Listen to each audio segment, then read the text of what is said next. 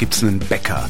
Das ist der Freibäcker Arndt Erbel. Ich bin hingefahren und weil ich Arndts Backwaren nicht nicht essen kann, und zwar egal in welcher Menge, habe ich ihm die mir nächstliegende Frage gestellt. Warum hast du nicht fürchterliches Übergewicht, wenn du äh, ständig Teilchen isst? Also ich habe empfunden, Gefühl des Übergewicht. Ja, das kenne ich. Also doch, doch. Also ähm, ja, ich meine, ich bearbeiten einfach schon auch körperlich ich würde sogar sagen hart mhm. im positivsten Sinne. Und da werden natürlich auch Kalorien umgesetzt. Also ohne Schwitzen äh, vergeht kein, äh, kein Arbeitstag eines Bäckers. Wie lang ist dein Arbeitstag? Ein Arbeitstag, äh, ja, zwischen acht und zehn Stunden in der Regel. Im, Im Sommer in ruhigeren Phasen eben dann eher zwischen acht und zwischen sechs und acht Stunden. Aber mein Arbeitstag, also speziell für meine Person jetzt, der ist an sich schon so eine Sache, die eben den ganzen Tag äh, äh beherrscht. Wann stehst du nochmal auf? Naja, verschieden. Also das heißt, ich lege mich abends hin, ja. überlege mir, wann ich eben aufstehen sollte. Und dann ist es eben ja zwischen ja nachts um eins, halb zwei und und äh, morgens um fünf ungefähr. So und wovon hängt das dann ab? Also wenn du dir überlegst, wann du aufstehen musst, hängt das davon ab, was du am nächsten Tag backen willst? Ja, das, zum einen davon, also was eben wir in der Backstube zu tun haben. Also am Dienstag zum Beispiel fahren wir mit einem Lieferfahrzeug nach äh, München mhm. und das Lieferfahrzeug muss relativ früh vom Hof, da fahren wir entsprechend zeitiger an. Und am Wochenende ist es ähnlich. Äh, Samstag, Sonntag ist unser Hauptgeschäftstag im Ladengeschäft. Mhm. Und äh, ja, als Beispiel am Samstag, da ist der Laden ja um 12 Uhr schon wieder geschlossen, 12 Uhr mittags. Das bedeutet, äh, wir müssen gucken, dass das einfach alles zeitig früh morgens um 8 Uhr fertig ist und fangen entsprechend eine Stunde früher an. Davon ah. hängt davon hängt's einfach ab, ne? welche ob, welcher Wochentag ist es äh, und und was am nächsten Tag so für Arbeit zu erwarten ist. Wie viele Leute arbeiten hier bei dir? In der Backstube sind wir jetzt gerade vier Bäcker. Mhm. Ich würde beziehungsweise drei Bäckerinnen und ein Bäcker. Und äh, du umgibst dich so mit mit Mädchen lieber. Mit Mädchen und jetzt auch noch mit einem äh, Damaszener Bäcker. Einem Damaszener Bäcker, der macht Brötchen aus Stahl. Könnte man sich vorstellen, aber nein. Der Damaszener Bäcker ist ein Bäcker aus Damaskus, mhm. also sprich äh, ein Flüchtling, der jetzt einen Flüchtlingsstatus hat und äh, somit ja, also es hört sich einfach schöner an, Damaszener Bäcker als Asylant zu sein. Ne? das stimmt. Ja. Wie, wie ist denn der auf dich gekommen? Also ich meine, das ist jetzt äh, gemessen, also ich komme aus Berlin und das ist Pampa ist das, glaube ich, was wir dazu sagen. Also du wohnst so weit außerhalb jeder Zivilisation, habe ich das Gefühl. Wie, wie, wie kommt ein Damaszener Bäcker zu dir? Also ich denke, als der seine Flucht in Damaskus angetreten hat, dann hat, hat er nicht speziell uns gesucht. Vielleicht kannte er dein Brot. Das ist ja hat es schon mal gegeben, dass jemand tatsächlich aus Japan kommend direkt hierher gereist ist und frühmorgens in den Hof reingelaufen kam und sagt, ja, ja, er sucht die Bäckerei. Sowas gibt's. Aber jetzt der Damaszener-Bäcker, das ist eine andere Nummer.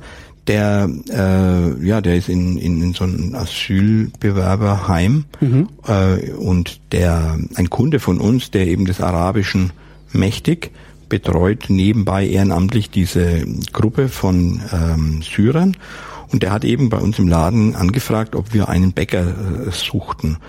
Und äh, dann so sind wir ins Gespräch gekommen. Mhm. Und äh, ja, und das ist der, der Bäcker ist der Taufik eben, der Damaszener Bäcker, der seit äh, ja, in, in Damaskus 20 Jahre als Bäcker gearbeitet hat.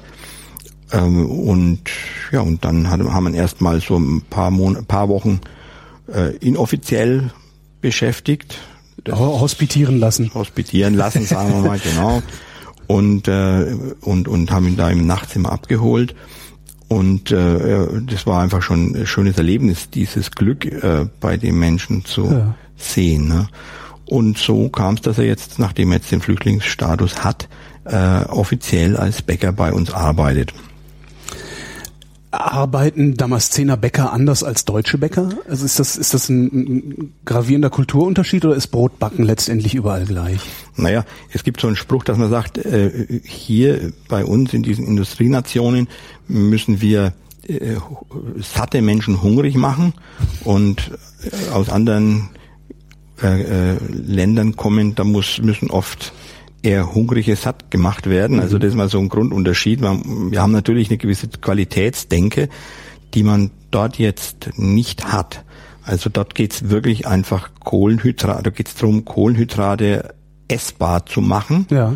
Na, ob man jetzt einen Brei davon kocht oder man ein Brot davon bäckt oder das als Müsli quetscht, sage ich ganz einfach. Das ist da das Gebot der Stunde und bei uns geht's einfach da ein bisschen noch einen Schritt weiter zu schauen. Noch eine Wurst rein und ein bisschen Vanille und äh, was man eben sich vorstellen kann. Aber man muss dazu sagen, er hat ein, ein, ein sehr gutes Teiggefühl und ist natürlich äh, von seiner Herkunft auf Weißbrot ähm, hat sich da natürlich äh, immer sein Leben lang mit Weißbrot beschäftigt. Mhm. Also von daher gibt es auch eine gewisse Spezialisierung.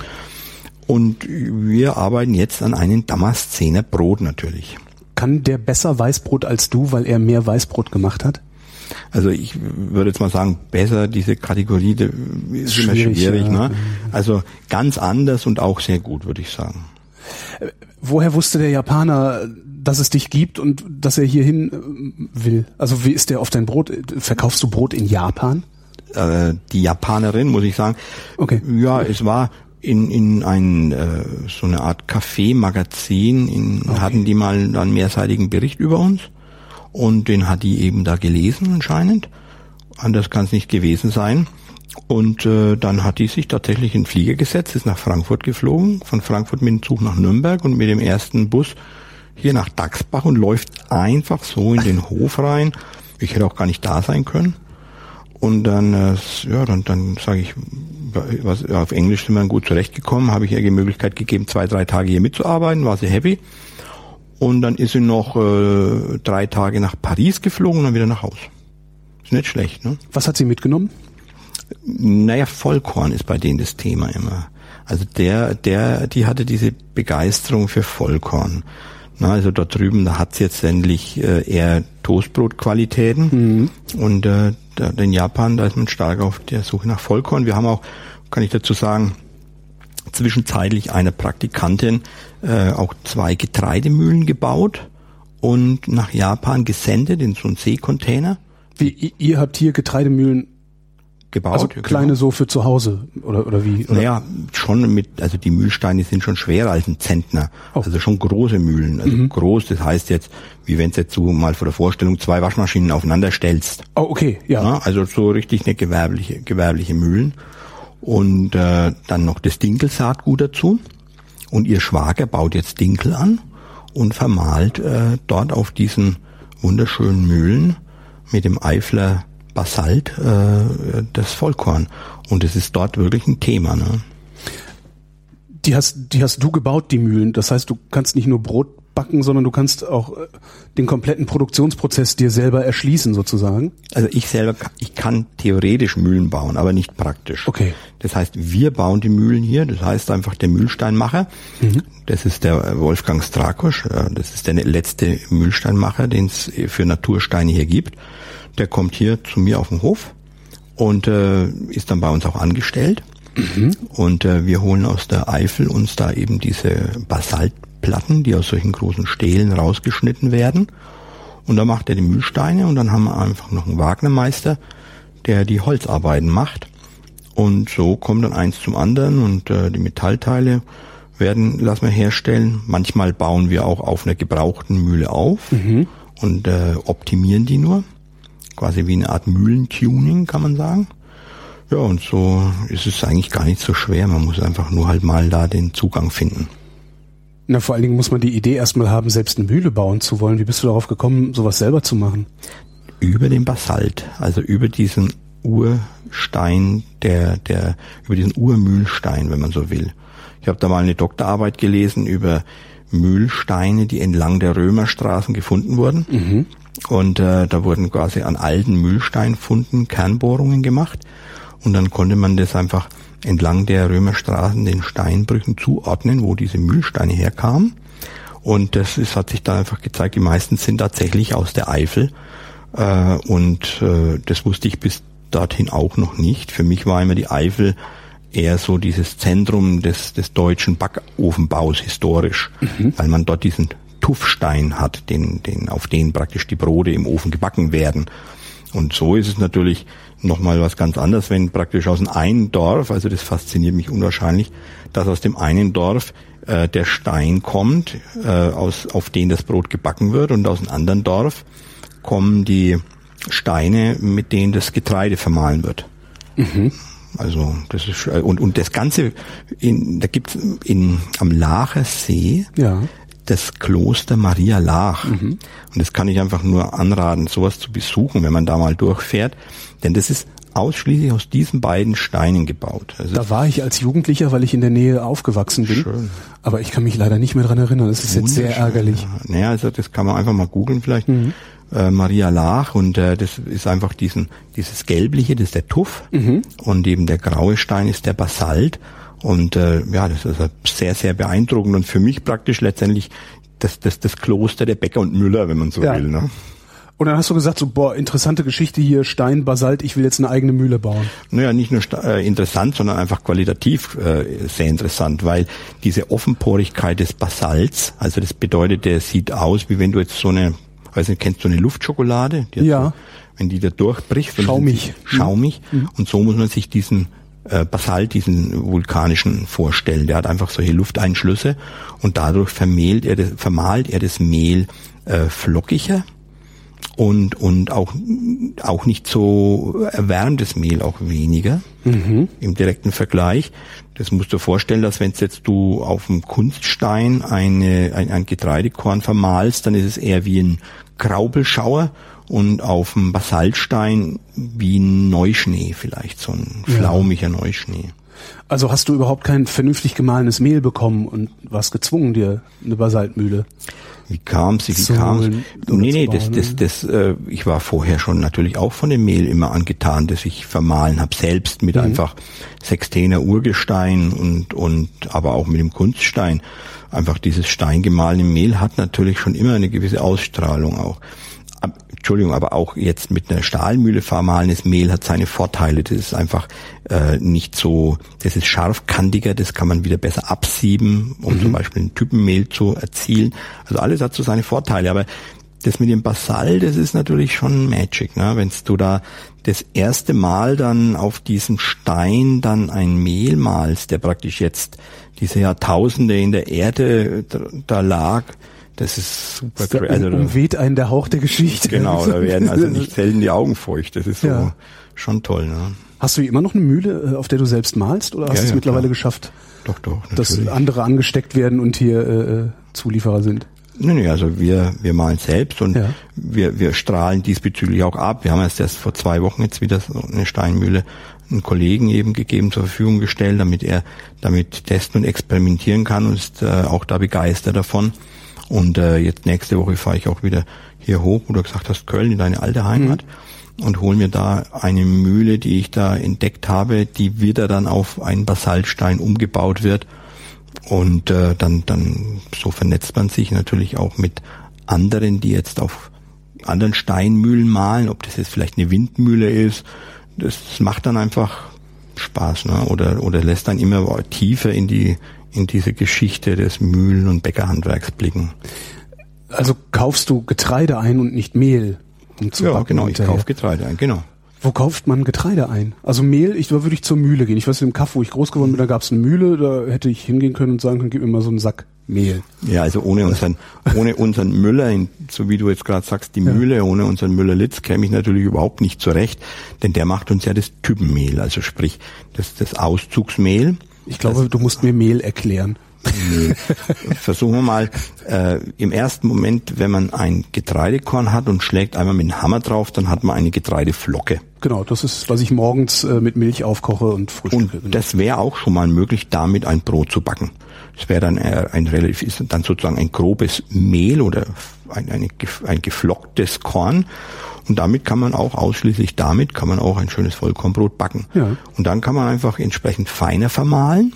Also äh, beziehungsweise erst geht's dann mit einem sogenannten groben Vollkornmehl oder groben Schrot an. Äh, Es gibt auch für Pumpernickel-Erzeugung ein, äh, Erzeugung ein geschnittenes Korn. Das sieht dann aus, wie wenn du jetzt einfach eine Wurst in grobe Scheiben, in, in grobe Scheiben schneidest. Das nennen wir Krütze. Und ansonsten dann eben äh, ein fein vermahlenes Vollkornmehl, das man dann absiebt, um die Schale eben davon zu trennen und somit ein sogenanntes Auszugsmehl, ein, ein Auszug aus dem Korn erhält. Ein Auszugsmehl ist ein gesiebtes Vollkornmehl.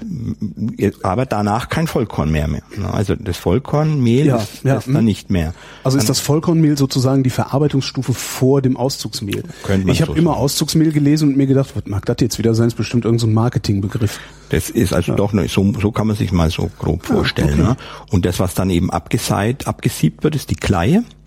Das wäre jetzt auch etwas, das man jetzt ähm, wieder auch, äh, ich sag mal, wenn man einen kernigen Apfelstrudel haben möchte, könnte man da auch Kleie einstreuen etwas. Aber eher geht es dann wieder in die äh, Futtererzeugung, die Kleie. Aber da es bei natürlich Biogetreide nicht als ein bisschen zu schade ist, äh, da etwas wegzugeben, versucht man natürlich da doch den Vollkornanteil in den Gebäcken immer weiter zu steigern. Aber, aber nochmal so vom Verständnis, genau, ich kaufe kein Mehl, sondern ich kaufe volles Korn vom Bauern. Und wir sprechen uns auch entsprechend ab, was wir nächstes Jahr für Getreide anbauen und äh, wollen auch die Getreidefläche vergrößern, die Anbaufläche. Das, was äh, für uns hier in Bayern sehr schwer ist, denn wir haben hier momentan sehr groß, sehr, sehr starken Gegenwind durch diese Biogasanlagen. Ja. Na, also wenn man sich vorstellt, äh, während von uns das Getreide am Feld steht, kann man in, in der grünen Reifephase, kann man beobachten, wie am Nachbarfeld die Äcker äh, abgemäht werden und eben in die Biogasanlage gefahren werden. Also das ist schon sehr zweifelhaft, aber das ist halt ein bayerisches Phänomen. Ne? Ist das, du sagtest gerade, das, das, das sei sehr zweifelhaft. Tut dir das weh? Weil das ja letztendlich dein Handwerkszeug ist, was da verfeuert wird. Andererseits, äh, irgendwo muss der Strom herkommen. Also es tut mir natürlich aus mehrfacher Sicht weh. Äh, zum einen, weil natürlich das Handwerkszeug oder das, das, Nahrungsmittel verfeuert wird. Äh, andererseits, weil ich der Überzeugung bin, damit, dass damit nachhaltig kein Strom erzeugt werden kann. Also da gibt es auch Untersuchungen, dass das nicht funktionieren wird. Und äh, es ist auch so, dass dann diese, dass unsere ich spreche, ich sage jetzt mal unsere Böden, also das sind deine und Ja, meine natürlich. Böden, also unser Land letztendlich, auf denen wir leben und oder das uns leben lässt, da auch ziemlich ausgelutscht wird. Also das bedeutet, wenn jetzt der Bauer, der da dieses Getreide wegerntet, um es in die Biogasanlage zu fahren, dann gibt er da keine Ruhe. Dann kommt da noch mal, dann kommt als nächstes der Klärschlamm drauf, der aus der Biogasanlage an in der Biogasanlage anfällt. Dieser Schlamm ist auch wieder sehr zweifelhaft von seinen mikroorganischen Leben. Da hat man auch keine nachhaltigen Untersuchungen bisher. Und ähm, und wenn dann dieser Schlamm eben dort liegt, dann äh, geht's direkt weiter. Dann wird nochmal irgendeine schnell wachsende Maissorte hinge, hingepflanzt, entsprechend gedüngt und so weiter und so fort. Und dann kommt am Ende etwas raus, das dann in eine sogenannte Biogasanlage wandert und einen Biostrom hergibt, obwohl einfach die Äcker da ja ausgenudelt und versaut werden. Also da gibt's ja kein, ist ja kein, ist ja kein Biogetreide, das da angebaut wird. Ne?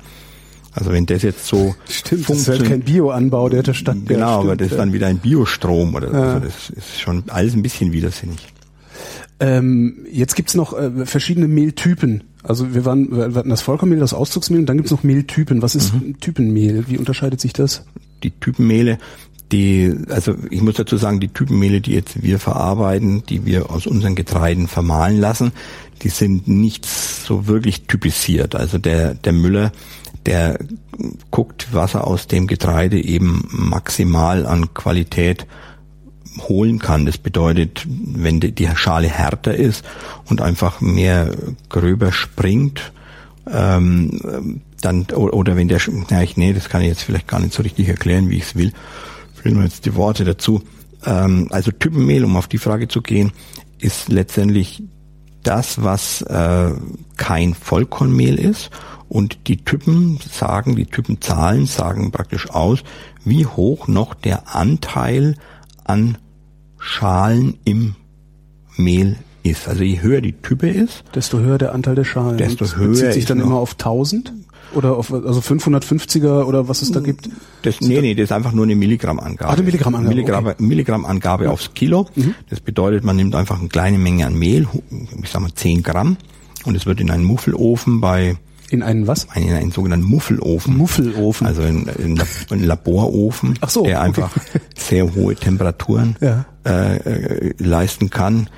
1000 oder 1200 Grad würde ich jetzt mal schätzen, ohne es zu wissen, was eben alles organische verbrennt Mhm. und dann verbleibt nur noch das Mineralsalz. Das ist einfach ein weißer Staub und dieses Mineralsalz ist letztendlich der Indikator für den Anteil der Schale, denn diese Mineralsalze befinden sich in der Schale. Ähm, wie mache ich denn dann unterschiedliche Typen von Mehl? Also äh, fallen die zufälligerweise an, weil du sagtest ja, was der Müller gerade so rauskriegt aus dem Korn? Oder äh, kann ich die gezielt herstellen, indem ich länger male oder äh, besser siebe oder äh, irgendwie sowas? Also ich will es jetzt mal am Vollkorn erklären. Ja. Wenn wir jetzt mit einer Vollkornmühle, auch eine Haus Haushaltsmühle, ein Vollkornmehl mahlen und geben das gemahlene Vollkornmehl in ein Sieb, sieben das ab, dann bleibt, dann, dann fällt durch Sieb feines weißes, weißes Mehl und im Sieb zurück bleibt Schalenrückstände. Aber die Schalenrückstände, an denen haftet auch immer noch Mehl dann kann man diese, dieses abgesiebte weiße Mehl mal als feinste Tübe betrachten und kann dann diese verbliebene Kleie, an der auch noch Mehl dran haftet, nochmal vermahlen. Und die dann wieder absieben. Ja. Dann kommt schon ein dunkleres Mehl dabei raus. Ja. Und so kann man das einfach äh, auch mit einer ganz einfachen Haushaltsmethode könnte man sich da verschiedene Typen herstellen. Aber man könnte natürlich jetzt dann nicht sagen, welche Type das also genau ist. Dann müsste man einfach das eben mit einem sogenannten Muffelofen verbrennen verbrennen. und dann könnte man sagen, hier, dieses Mehl ist so und so die Type. Und in der Müllerei, also in der, in der gewerblichen Müllerei, die, da wird ja nicht auf Steinen vermahlen, sondern da werden die Körner erstmal grob zerbrochen und dann in, aber auch eben nach jedem Mahlgang abgesiebt mit verschiedensten feinen Sieben. Und dann hat der Müller nach dem Vermahlen von einer gewissen Menge an Getreide also viele, ich, ich sage jetzt mal 10, 15 verschiedene Mehltypen. Da sind welche dabei, die sind auch wesentlich heller als jetzt zum Beispiel das uns bekannte 550er oder 405er Mehl. Genau, 405 war es immer. Ja, also der hatte, Müller hat genau genommen sogar Typen von, ich sag mal, 370 oder 380. Und genauso hat er einfach dunklere Typen, die auch dunkler sind als 1050. Äh, und, und dann aus denen kann er dann wieder die gewünschten äh, standardisierten Typen verschneiden. Also er kann dann, sagen, gut, ich brauche von den 680er so und so viel und von den 1000 so und so viel und dann komme ich auf den 550er. Und er, er könnte aber auch genau schon die beim Malen entstandene äh, Passage, nennt man das, äh, Mehlpassage verwenden, die ziemlich äh, nahe an dem 550er dran ist, ohne dass sie gemischt werden muss. Also du siehst, 550, diese Type, sagt erstmal nicht viel über die Qualität aus. Ne? Das heißt, äh, das kann ein 550er sein, das geeignet ist für Biskuit oder das kann ein sein, das geeignet ist für Brötchen, äh, je nachdem aus was für sogenannten Fraktionen es zusammengesetzt wurde. Woher weißt du denn dann, ob es besser für Brötchen oder besser für Biskuit ist? Also ich muss dazu sagen, für mich sind diese ganzen äh, Sachen nicht relevant, weil wir ja äh, keine standardisierten Mehle bekommen. Das heißt, wir bekommen immer das, was aus, aus, aus unserem Getreide, das wir vom Biobauern kaufen, eben ermahlen wird. Na, es ist im Vergleich dazu, also ich muss mal die Erntesituation beschreiben. Normal, wenn jetzt die Erntezeit jetzt gerade ist, die ganzen Mähdrescher fahren übers Land, dann wird, ähm, dann, dann lauf, liefern die Bauern aus der Umgebung, ich würde jetzt mal sagen, zu unseren Müller äh, lau- liefern vielleicht 100 konventionelle Bauern und die liefern ihr Getreide, das kommt einfach, der Roggen kommt auf den Roggenhaufen oder ins Roggensilo und das äh, Weizenkorn kommt ins Weizensilo oder auf den Weizenkornhaufen. Und das ist alles vermischt. Und, äh, und daraus macht der Müller für die Bäcker ein möglichst immer gleichbleibendes Mehl. Ja. Aber so etwas, also das, das ist jetzt das, was ich dir habe jetzt so auch versucht zu erklären, wie das normal funktioniert. Aber für uns hat es jetzt an sich wenig Bedeutung, weil wir ja das Mehl immer von einem Acker haben. Das bedeutet einfach, der, Müller vermahlt uns Mehl, das jetzt auf dem einen Acker war und verschneidet es nicht mit anderen äh, mit anderen Mehlen oder anderen Getreidesorten. Das ist die Terroir-Idee äh, aus dem Wein, die du gerade äh, ins Brot trägst, kann das sein? Ja, das oder ich könnte auch sagen, der Wein hat die Terroir-Idee des Brotes. Ne? Stimmt, das Brot war älter. Ne? Das, das geht eigentlich auch. Ne? Ist das würde würde ich einen Unterschied schmecken zwischen verschiedenen Äckern, aus denen du Brot gebacken hast? Ähm, ich würde jetzt mal, ich würde jetzt mal vorsichtig verneinen. Aber ich könnte auch, vielleicht könnte man, aber die, die. Warum machst du es dann? Also, dass du nur einen Acker nimmst? Naja, ich meine, das ist natürlich schon äh, ganz, ganz andere Erdung, ne? wenn man das wirklich sagen kann, ja. das ist von dem Acker und das ist von jenem Acker und kann das Getreide ja auch schon während der Anbauphase, wenn es eben noch grün ist oder wenn es praktisch so so ein Wettkampf mit dem Unkraut macht, ne? Ja. So wer nimmt dem anderen das Licht weg? Wer wer wächst schneller? Wer wächst besser? Wenn man das einfach so verfolgt, dann hat man einfach einen unglaublichen Bezug zu dem Getreide und äh, dann dann will man natürlich auch dann dieses Erlebnis haben, dieses Getreide dann zu verarbeiten. Und wenn ich jetzt äh, jetzt aktuell das, das äh, Weißmehl verwende, dann weiß ich, von welchem Acker das ist und, und, und habe diesen Acker vor meinem Auge und, und jetzt backe ich damit Brot. Ne?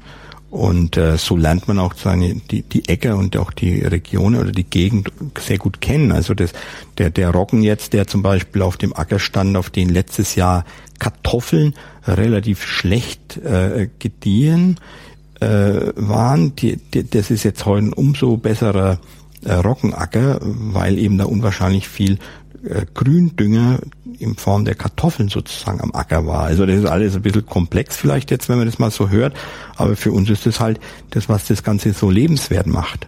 Ja. Wie würdest du deine Beziehung zu deinem Brot dann beschreiben? Kann man das überhaupt beschreiben? Naja, schon unglaubliche Wertschätzung, weil weil es ja eben am Acker anfängt. Ja. Wenn jetzt äh, nachts ein Sturm war oder ein Hagel, dann rufe ich beim Bauern an und sage, wie geht's den Rocken, ja? Weil der jetzt eben schon sehr groß dastand. Das ist ja. ja ein Rocken, der bekommt ja nicht, der wird ja nicht mit irgendwelchen sogenannten Halmverkürzern äh, äh, behandelt, gespritzt, dass der, dass die Halme kurz bleiben, sondern der steht da von, mit einer Höhe von 1,80 Meter oder 1,90 Meter mhm auf dem Feld und äh, diese Halme sind natürlich gefährdet, dass sie bei Witterungen, entsprechenden Witterungen umknicken und dann eben, und dann, dann eben schwierig weiterreifen können und da zittert man ja schon oftmals oder genauso gut freut man sich aber auch mit dem Getreide.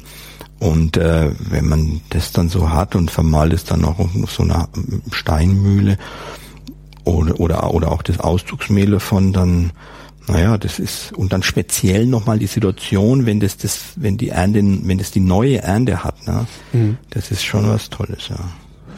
Wie lange äh, nach der Ernte musst oder kannst du das Korn eigentlich verarbeiten? Oder ist es un prinzipiell unbegrenzt haltbar? Also Korn ist schon sehr lange haltbar. Na, also ich, ich, ich, ich müsste schätzen und liegt dann sicher dennoch falsch. Also ich sage jetzt mal fünf Jahre äh, würde das ganz bestimmt bei einer trockenen, luftigen Lagerung überhaupt keinen Schaden nehmen. Wahrscheinlich auch zehn Jahre nicht. Das, wenn da jetzt kein, kein Getreideschädling mhm. drinnen wäre. Auch Mehl kann sich sehr lange halten. Ähm, aber das ist ja unser Ziel tatsächlich, das immer frischest möglich zu verarbeiten. Aber okay, das heißt, du musst keine Mindest Wartezeit haben, dass ich da irgendwie noch was beruhigen muss oder setzen im Mehl oder so. Ja, beim Dinkel doch. Beim Dinkel, der Dinkel, der braucht eine gewisse äh, Nachreife, damit er einfach zu entspelzen ist. Zu was? Zu entspelzen. Also entspelzen. Also Dinkel, also ein Korn, wie zum Beispiel äh, Weizen oder Roggen, die mhm. Körner, wie sie eben so im, im, im Kilobeutel du auch kaufen kannst. Dinkel und Roggen, das ist etwas, das gilt als nackt dreschend. Das bedeutet, im Mähdrescher-Tank beim Bauern landen gleich richtige Körner. Mhm. Und im Spelz dreschend, das wäre jetzt einfach ein Getreide wie zum Beispiel der Emmer oder eben der Dinkel, ähm, die müssen dann eben erst noch in einem Zwischenschritt entspelzt werden. Das bedeutet, dieser Spelz, den manche vielleicht auch aus ihren Dinkelspelzkissen kennen, so ein rascheliges Kissen, mhm. in dem eben so diese Strohteile äh, als Füllmaterial drin sind. Das ist, was eben diesen das Dingelkorn umgibt. Mhm. Und, und so können wir es natürlich, so kann man es auch nicht mal ein Pferde verfüttern. Na, wobei dann, weil du vorhin die Haltbarkeit angesprochen hast, Ja. in diesen Spelz gelagert natürlich ein Korn noch viel besser lagerbar ist. Na, weil es einfach dann noch zusätzlichen Schutz hat. Also das ist schon, gibt schon lange Lager, Lagermöglichkeiten, aber länger als ein Jahr lagern wir es nicht, aber ein Jahr müssen wir es mindestens lagern, weil die Ernte ja immer nur einmal im Jahr stattfindet. Stimmt. Na, ich Ja. kann ja nicht sagen, wann gibt's im Frühjahr wieder Getreide. Ne? Das ist ja immer erst eben die Endreifezeit ist ja jetzt im Juli. Und äh, da müssen wir sozusagen gucken, dass wir das Getreide fürs nächste Jahr haben und, äh, und, und bevorraten uns entsprechend. Und so wie du mit der Bevorratung gesagt hast, es gab auch früher übrigens interessant nationale Getreidevorräte, große Getreidespeicher, dass man einfach auch äh, Dürreperioden oder eventuell einfach auch äh, äh, andere ähm, Krisen überstehen hätte können. Und solche Getreidespeicher, die wurden aber auch, auch die wurden aufgelöst äh, weil man sagt, wenn jetzt bei uns äh, die Ernte nicht toll ist, dann ist vielleicht in Spanien die Ernte gut oder sonst wo und, und tauscht sich da europaweit aus. Und äh, deshalb gibt es diese Getreidespeicher nimmer und ich bin mir nicht sicher, aber ich glaube, das war dann schon Getreide, das da sechs, sieben Jahre teilweise gelagert wurde und immer so äh, wieder zwischendurch geleert wurde und dann ganz normal der Müllerei zugeführt wurde. Beim, beim Malen, also wo- woher weißt du, wann du genug gemahlen hast? Äh, Wie, wie meinst du, ob es Also ich, ich, ich, äh, ja, ich werfe jetzt halt Getreide in die Mühle und, und mal so vor mich hin. Ähm, vermutlich hast du es im Gefühl, weil du dein Leben lang schon nichts anderes machst, aber ja, genau, äh, das ist eine Erfahrungssache. es gibt also überhaupt Nicht keine eine Erfahrungssache. Tabellen, in die ich gucken könnte. Nee, aber man, man variiert natürlich aber auch immer. Aha. Also das heißt, äh, man variiert, dass man einfach den Sauerteig mal mit gröberem Schrot ansetzt oder mit feinerem Schrot oder nur mit gequetschtem Korn. Oder wenn man jetzt einen Pumpernickel zum Beispiel ansieht im Schnittbild, dann kann man den gar nicht mit feinem äh, Schrot machen, denn dann wäre es wie ein schnittfester Brei, Ja. wie eine Polenta, sage ich mal, ne? weil ein Pumpernickel an sich traditionell äh, ungelockert ist und ist darauf angewiesen, dass eben eine relativ grobkörnige Struktur äh, äh, die, die Krume, also außen haben wir die Kruste ums Brot und innen, das nennen wir fachlich korrekt die Krume. Und die Krume beim Pumpernickel, die muss dann einfach ja so brüchig sein und diese Brüchigkeit, die kommt durch die groben, durch die ganzen oder halben Körner zustande. Also von daher kann man den tatsächlich nicht mit feinem äh, Roggenschrot machen. Was für Rohstoffe benutzt du noch? Außer Mehl. Also beim Brot äh, ist in erster Linie natürlich Salz. Salz, da setzen wir aktuell immer noch auf Meersalz. Äh, aber das, das verändert man auch nicht ständig. Ne? Wenn man sagt, da haben wir mal sich so vor zehn Jahren für Meersalz entschieden, äh, dann, dann, dann denken wir da nicht ständig drüber nach. Äh, das ist jetzt vielleicht mal wieder an der Zeit zu überlegen, ob man ein, ein, ein gutes Steinsalz verwendet oder ob es einen Sinn macht, äh, bei Meersalz zu bleiben. Also so wie zum Thema Salz. Ähm, wir haben als eigenen hergestellten Rohstoff den Sauerteig natürlich, indem wir auch die Hefen äh, ziehen, um eben das Brot zu lockern.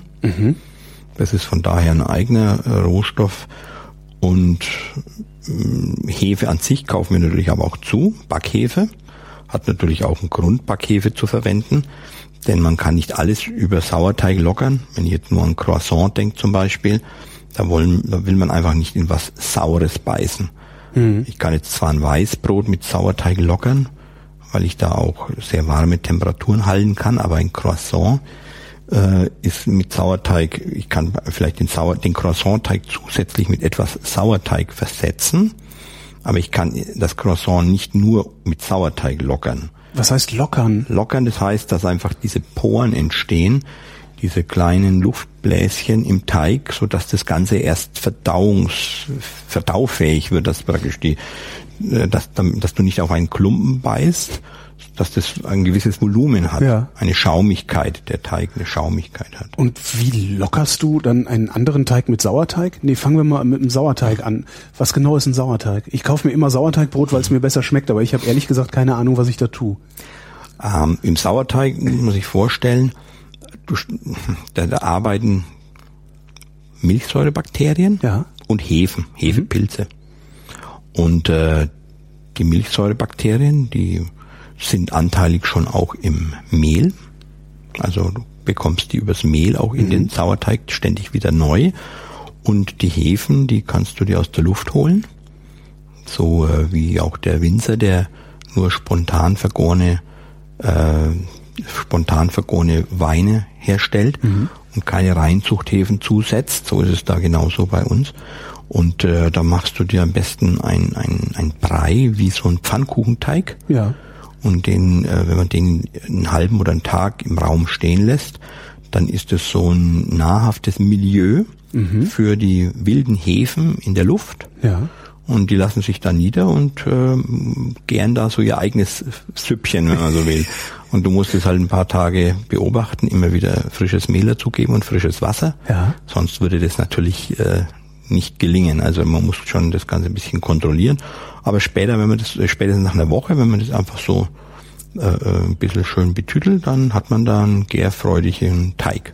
Mhm. Und wir müssen, haben das also auch ständig äh, so praktiziert, eben wegen den Praktikanten oft aus aller Welt, dass die gesagt haben, ja, und wie kann ich mir einen Sauerteig herstellen? Ne? Dann sage ich, ja, kannst du wegen mit dem Flugzeug mitnehmen, aber äh, wenn du den dann nicht mehr hast oder wenn du den jetzt auf der Reise nicht gut kühlen kannst, dann musst du auch wissen, wie du dir vor Ort zu Hause so etwas aus dem Nichts herstellst und deshalb äh, weiß ich, dass das natürlich auch wunderbar funktioniert. Ja. Und so ein Teig, der würde dann auch unserem sogenannten alten Sauerteig, äh, den wir schon seit Jahren hegen und pflegen, der steht dann den, den, dem, den, diesen erfahrenen alten Dachsbacher Sauerteig eigentlich in nichts nach.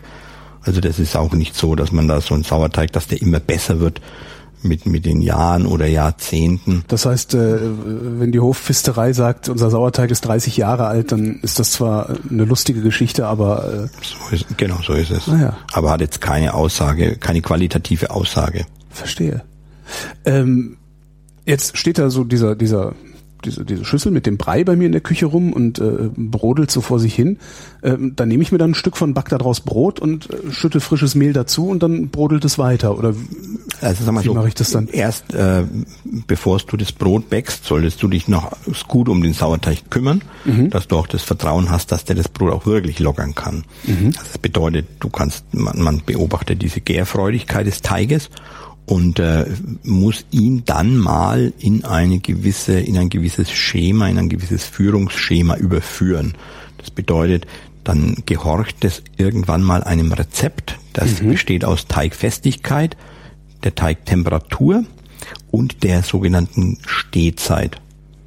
Und äh, das bedeutet, du machst dein Süppchen da über eine Woche hin, hast was Gärfreudiges und dann irgendwann legst du fest, den Teig, den ich jetzt knete, der ist so und so fest und der steht jetzt und gärt jetzt da sechs oder sieben Stunden und bei der oder der Temperatur. Und äh, dann bekommst du einfach ein spezielleres Milieu, dann werden eben manche unerwünschten Hefen dadurch unterdrückt in mhm. ihrer äh, in ihrer Vermehrung oder auch die Säure entsprechend unterdrückt oder forciert. Ein schönes Beispiel ist, dass zu Beginn der Gärphase immer die Milchsäure Essigsäure produziert und erst dann im fortlaufenden Gären wird dann nicht mehr Essigsäure produziert, sondern dann produziert die Milchsäure Milchsäure. Mhm. Und äh, die Essigsäure ist aber wieder das, das was den den natürlichen Schimmelschutz bietet. Ah. Und somit hat der Bäcker, der seinen Sauerteig nicht nur einmal am Tag knetet, sondern über mehrere Stufen bereitet, der hat, äh, was den Schimmelschutz angeht, die Nase vorn, weil er in jeder Stufe zu Beginn der Gärphase immer wieder diese Essigsäure produzieren lässt, also die Milchsäure die Essigsäure produzieren lässt und dadurch äh, ein ungleich Schimmel, äh, äh ungleich, ungleich mehr natürlichen äh, Schimmelschutz hat als ein Bäcker, der nur den Teig einmal knetet und ihn dann äh, 20 Stunden gären lässt zum Beispiel. Ähm, wie ist jetzt genau der Produktionsprozess? Also du hast da deinen Bottich mit dem Sauerteig drin und mhm. nimmst du da ein Stück raus und verknetest das mit anderem Mehl, äh, damit praktisch das, was du da rausgenommen hast, sozusagen als, als Initialzündung für die andere Gärung? Also erstmal nehme ich nicht gerade so den, den, die, die Kruste, die oben an dem, äh, die, die oberste Schicht vom Sauerteig, mhm. sondern ich versuche so in das, in das Herzstück des Sauerteigs vorzudringen. Das praktisch eingebettet in, in, in Sauerteig äh, gären konnte. Und äh, dieses Stück, das äh, entweder ich kühle es nochmal zwischen, mhm. dass es nicht äh, so stark weitergärt, nochmal, äh, bis ich es dann tatsächlich brauche, das, und wenn es nur um zwei oder drei Stunden geht. Und dann mache ich es, äh, dass ich dieses, dieses Stück äh, Mutterteig oder Muttersauerteig mit einem Handschneebesen eben und Wasser schön zu einem Brei verrühre, dass das alles gleichmäßig verrührt ist. Da muss ich auf die Temperatur achten, mhm. indem ich einfach gucke, was für Wassertemperatur ich nehme in Abhängigkeit der Mehltemperatur, die ich dann zur Verfügung habe. Wenn ich jetzt ein frisch vermahlenes Mehl habe. Du weißt, welche Temperatur deine Mehle haben? Ich weiß, dass wenn ein Mehl frisch gemahlen ist, dass es etwas wärmer ist durch die Mühle. Mhm. Und entsprechend muss ich natürlich das, das Wasser dann in der Temperatur anpassen, damit dieser Sauerteig nicht zu warm wird. Mhm. Na, aber das ist so etwas, äh, das hat man ein paar Mal in der Erfahrung dann erlebt, dass äh, ein zu warmer Teig schnell, äh, zu schnell gärt oder verreift mhm. und dann ist man da sehr schnell äh, gehalten, da gut aufzupassen.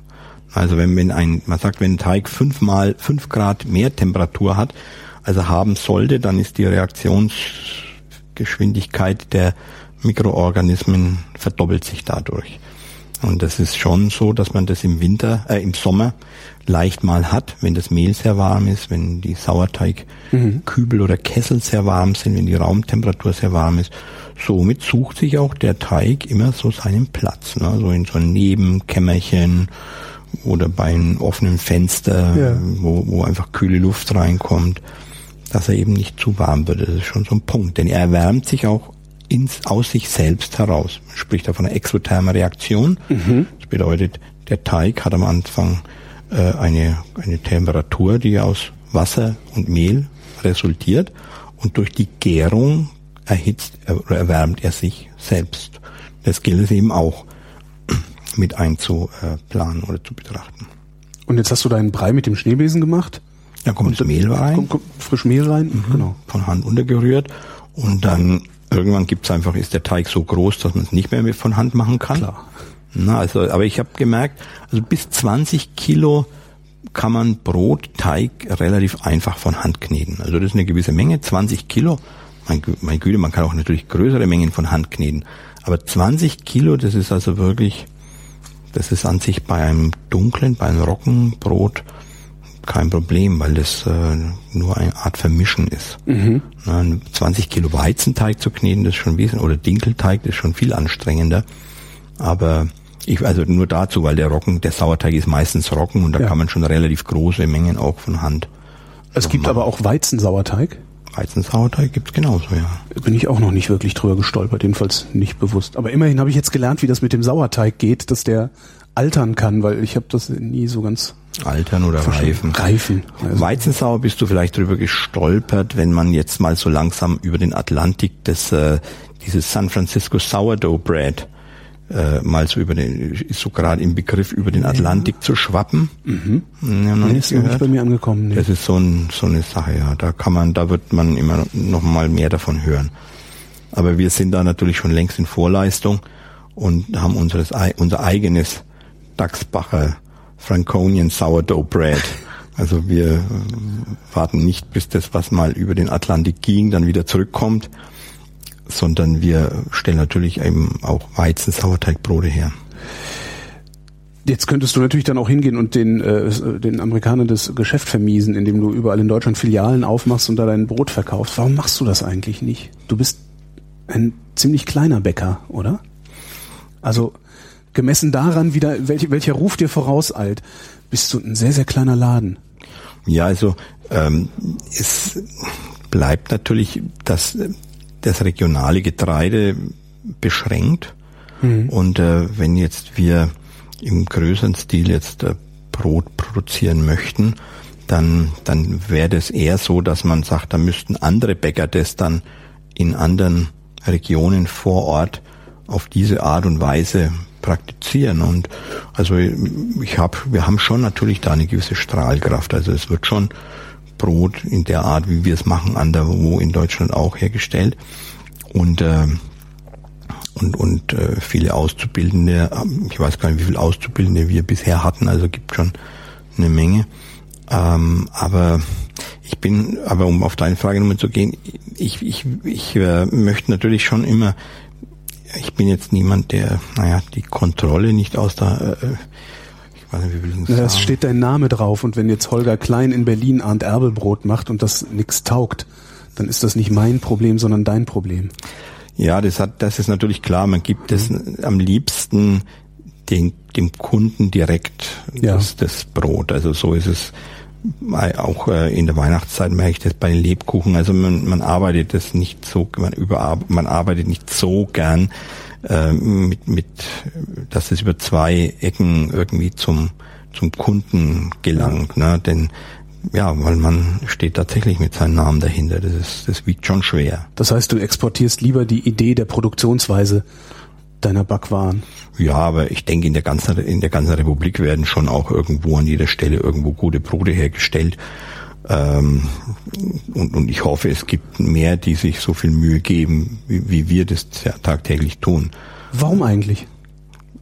Hm. Warum gibst du dir diese Mühe? ist doch nicht nötig. Wir müssen also, doch nur in die Supermärkte gucken. Mühe geben ist natürlich nötig, denn ohne der Mühe kommt keine Qualität heraus. Ja. Ich würde sagen, äh, was, was uns auszeichnet, ist eher, dass wir äh, nicht ständig reproduzieren, mhm. sondern wir, wir, wir, wir sind an sich immer wieder auf der, an der, an der Weitersuche, würde ich jetzt mal sagen. Also wir sind jetzt nicht jemand, der jetzt antritt, um wirtschaftlich Erfolg zu haben. Äh, wir, ja, wir, wir sind einfach neugierig, interessiert und, und deshalb auch wieder dieses, wieder zurück zu diesen Rohstoffen, eben immer dieses Einlassen auf die neuen Rohstoffe und äh, das hat auch unwahrscheinlich viel mit eben der Abwechslung, mit der Freude an der Abwechslung zu tun. Ja, vielleicht sind wir Suchende, das kann man vielleicht so sagen, doch, das kann schon sein. Warst du das von Anfang an? Das kann nicht von Anfang an sein, glaube ich. Also schwierig. Also wenn ich jetzt mal sage, wie ein Kind, das jetzt erstmal auf die Welt kommt, das kann nicht alleine laufen. Ja, ja. Das krabbelt. Und dann irgendwann kann sich's mal hochziehen und kann stehen. Dann, dann kann's, äh, dann, dann wenn es steht, dann hat schon einen anderen Überblick über das Zimmer, als wenn es am Boden liegt und krabbelt. Und, und dann wächst heran und irgendwann verlässt es das Haus und irgendwann kann es auch mal selber reisen mhm. und erweitert so seinen Horizont. Und äh, so ungefähr ist es bei uns oder bei jemandem im Handwerk auch. Denke ich, er, er lernt erstmal, und das ist was ganz Wichtiges, die Grundbegriffe, eine, eine, eine Grund, es ist elementare Rohstoffkunde, einfach um, von, von der man heute auch noch im erfahrenen äh, Bäckersalter profitiert, wenn man mhm. einfach da gute Grundkenntnisse hat, wenn man sich mit der Müllerei auseinandergesetzt hat und so weiter oder mit allein mit dem Wasser sich auseinandergesetzt hat. Und und ja, das verhält sich so ein bisschen wie halt einfach beim Menschen auch. Ne? Und dann irgendwann, äh, ja, sucht man. Und bei mir muss ich dann dennoch sagen, war es schon relativ früh. Ich habe schon in der Ausbildungszeit immer viele Experimente gemacht. Ja, so, so ist es schon. Aber wo so richtig diese, Initi diese, diese Initialzündung war, das kann ich jetzt eigentlich nicht sagen. Ich denke mal, manchmal denke ich in Südtirol da hat so meine kulinarische Prägung stattgefunden. Aha. Wir sind immer zum, zum, zum Skifahren nach Südtirol gegangen. Wohin da? Früher äh, bei Klausen, mhm. so ein kleines Dorf. Äh, Goofy Down heißt es. Und auf der anderen Seite des Tals, da ist Feldturns. Und da gab's ein, oder gibt's noch einen Bäcker, der ein sehr gutes Schüttelbrot herstellt mhm. zum Beispiel. Und ähm, dann, ja, aber das ist mir erst dieses Jahr mal so eingefallen, als ich da kam es in den Sinn, als ich Besuch bekam von dem von dem Ehepaar, das dort dieses, dieses Restaurant betrieben hat. Und da habe ich gedacht, genau, da ist unwahrscheinlich viel passiert. Das war vielleicht, da war ich so zwölf, dreizehn Jahre alt zuerst mal. Ich glaube, da das, das war ein ganz wichtiger äh, äh, Einschnitt. Warum bist du überhaupt Bäcker geworden? Also Bäcker hat man mir natürlich in dem Sinne wirklich in, im wahrsten Sinne des Wortes in die Wiege gelegt, weil ich im Bäckerhaus hier geboren Dein Vater war schon Bäcker? Der Vater war Bäcker, der Großvater war Bäcker. Und somit ist man da schon von, von, von früh auf als Kind schon ganz nah an der Sache dran. Mein Vater ist Tischler, aber ich bin kein Tischler geworden. Ähm, ja, also was, was wäre passiert, wenn du nicht Bäcker geworden wärst? Tja, das ist eine gute Frage, aber das weiß ich ehrlich gesagt nicht. wo da die Reise hingegangen wäre. Also ich habe nee, ich habe da eigentlich nirgendwo groß gesucht. Du sagtest eben, äh, man, man, man, man könne sich sogar mit dem Wasser auseinandersetzen. Auf welche Weise? Was gibt's denn da für Unterschiede? Ich dachte, Wasser wäre Wasser. Gut, es gibt unterschiedliche Härtegrade, aber wirkt sich das aufs Brot aus? Also das ist eine ganz einfache Sache. Wenn ich, man denkt jetzt hier immer sofort an diverse Wasserbelebungen, an äh, äh Osmose, gereinigtes ja. Wasser und was es so alles gibt.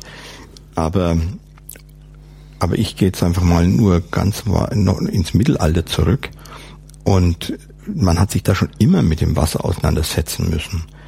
Denn äh, das habe ich auch, da habe ich auch Doktorarbeit gelesen von einem Bäcker geschrieben, der da untersucht hat, wie äh, die Einf wie, wie, wie das Wissen in der Bäckerei entstanden ist und wie es Einzug in die Fachliteratur mhm. hielt und äh, hat da einfach so äh, Schriftstücke zusammengetrieben getragen, äh, wo diese Situationen historisch eben mal beschrieben waren und da gab es wirklich auch nicht so erquickliche äh, Informationen, also was eben die Wassersauberkeit angeht mhm. oder die Qualität vom Brot.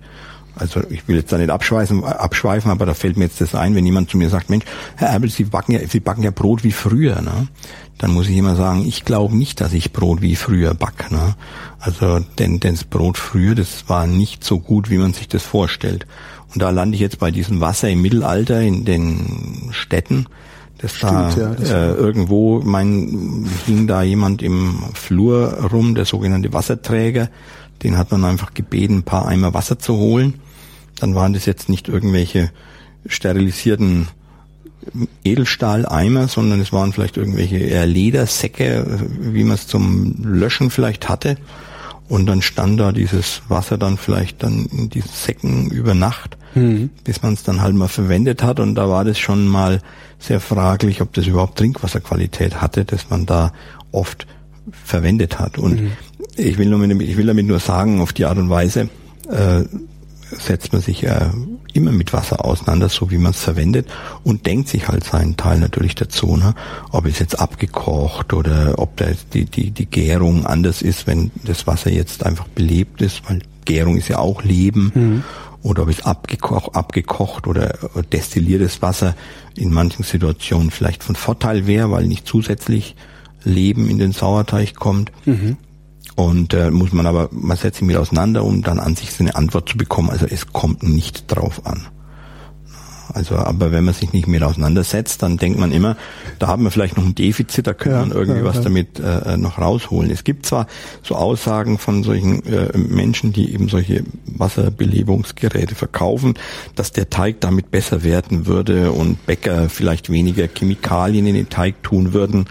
Aber da habe ich das Gefühl, dass das äh, eher nur so ein, dass das Wasser da eher nur wie so ein, oder nur so eine Art, äh, dass das der, dass der Bäcker dadurch überhaupt nur allgemein mehr auf seinen Teig achtet. Ja. Über diesen Wissenschaftlich ist das Kokolores. Kokolores, ja. finde ich, ja. Und, Aber du beschäftigst dich halt intensiver mit deinem Produkt. Das ist wahrscheinlich der Effekt, den es hat. Ja, genau. Und in dem Moment wird dein Brot natürlich besser. Bei ja. den Winzern funktioniert das ja auch ganz hervorragend. Natürlich. Oder ich will ein Beispiel sagen, manche moderne Knetmaschinen, die, die den Teig aber auch sehr erwärmen durch, mhm. durch, durch große Energieeinzufuhr. Wir haben solche Maschinen jetzt nicht die erwärmen den Teig sehr und dann, dann gibt ein Bäcker das Wasser in Form von Eis zu. So in Form von einer Art Crash-Eis. Ja. Na, und dann kann man wieder sagen, dass das einfach nicht gut ist, weil das Wasser als Eis nicht zur Verfügung steht, um vom Mehl aufgenommen zu werden. Ja. Also besser wäre es dann wieder eben ein sehr kaltes Wasser zu nehmen. Also das ist auch eine Auseinandersetzung mhm. mit Wasser. Und natürlich hat man da so seine Meinung dazu. Äh, du sagtest vorhin äh, das Wort, das fand ich auch ganz, obwohl, nee, vorher noch ein, du sagst Chemikalien in den Teig, äh, da gibt's ja immer diese, gerade wieder so eine Diskussion, zumindest kriege ich diese mit, von Enzymen, die im Teig sind und die da reingemacht werden. Kannst du mir erklären, was das ist? Ähm, das, die Diskussion der Enzyme ich muss jetzt, jetzt sagen, ich verfolge diese, diese Diskussion jetzt nicht so sehr, weil ich bin jetzt an sich nicht an irgendwie Fachpresse interessiert oder ja. habe jetzt keine Journale, in denen darüber groß äh, gesprochen oder referiert wird. Aber natürlich weiß ich darüber sehr gut Bescheid.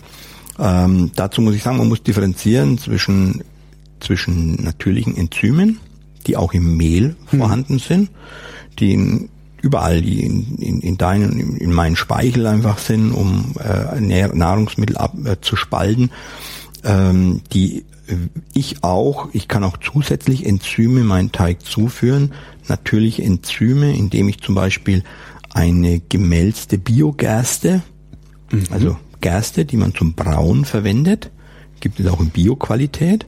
Und dieser Melzvorgang ist letztendlich nichts anderes, als dass diese Enzyme in dem Korn äh, in ihr vervielfacht werden. Mhm. Und äh, das kann ich auch selber machen, indem ich auch, oder machen wir auch selber, indem wir Getreide keimen lassen und dieses gekeimte Getreide quetschen. Mhm. Und auf die Art und Weise können wir auch selbst hergestellte oder vermehrte natürliche Enzyme aus Biogetreide dem Teig zusetzen. Das ist das eine. Das wäre natürlich die edelste Form. Aber die Diskussion, von der du sprichst, die geht leider über technische Enzyme. Ja. Und technische Enzyme, das ist natürlich so eine Art Spielwiese der, äh, äh, der Gentechniker, würde ich jetzt mal sagen.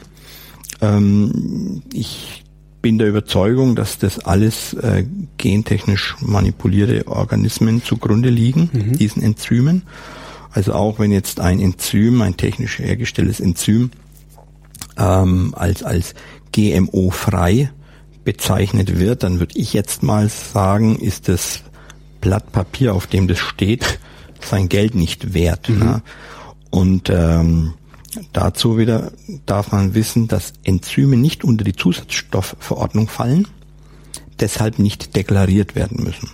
Ein Zusatzstoff bedarf, glaube ich, einer Zulassungszeit von zehn Jahren. Mhm. Deshalb äh, kommen Zusatzstoffe jetzt nicht so häufig auf den Markt und gehen und und da hat einfach äh, der, der der Lobbyist sehr stark gewirkt, der es geschafft hat, dass Enzyme nicht als Zusatzstoffe gelten, ja.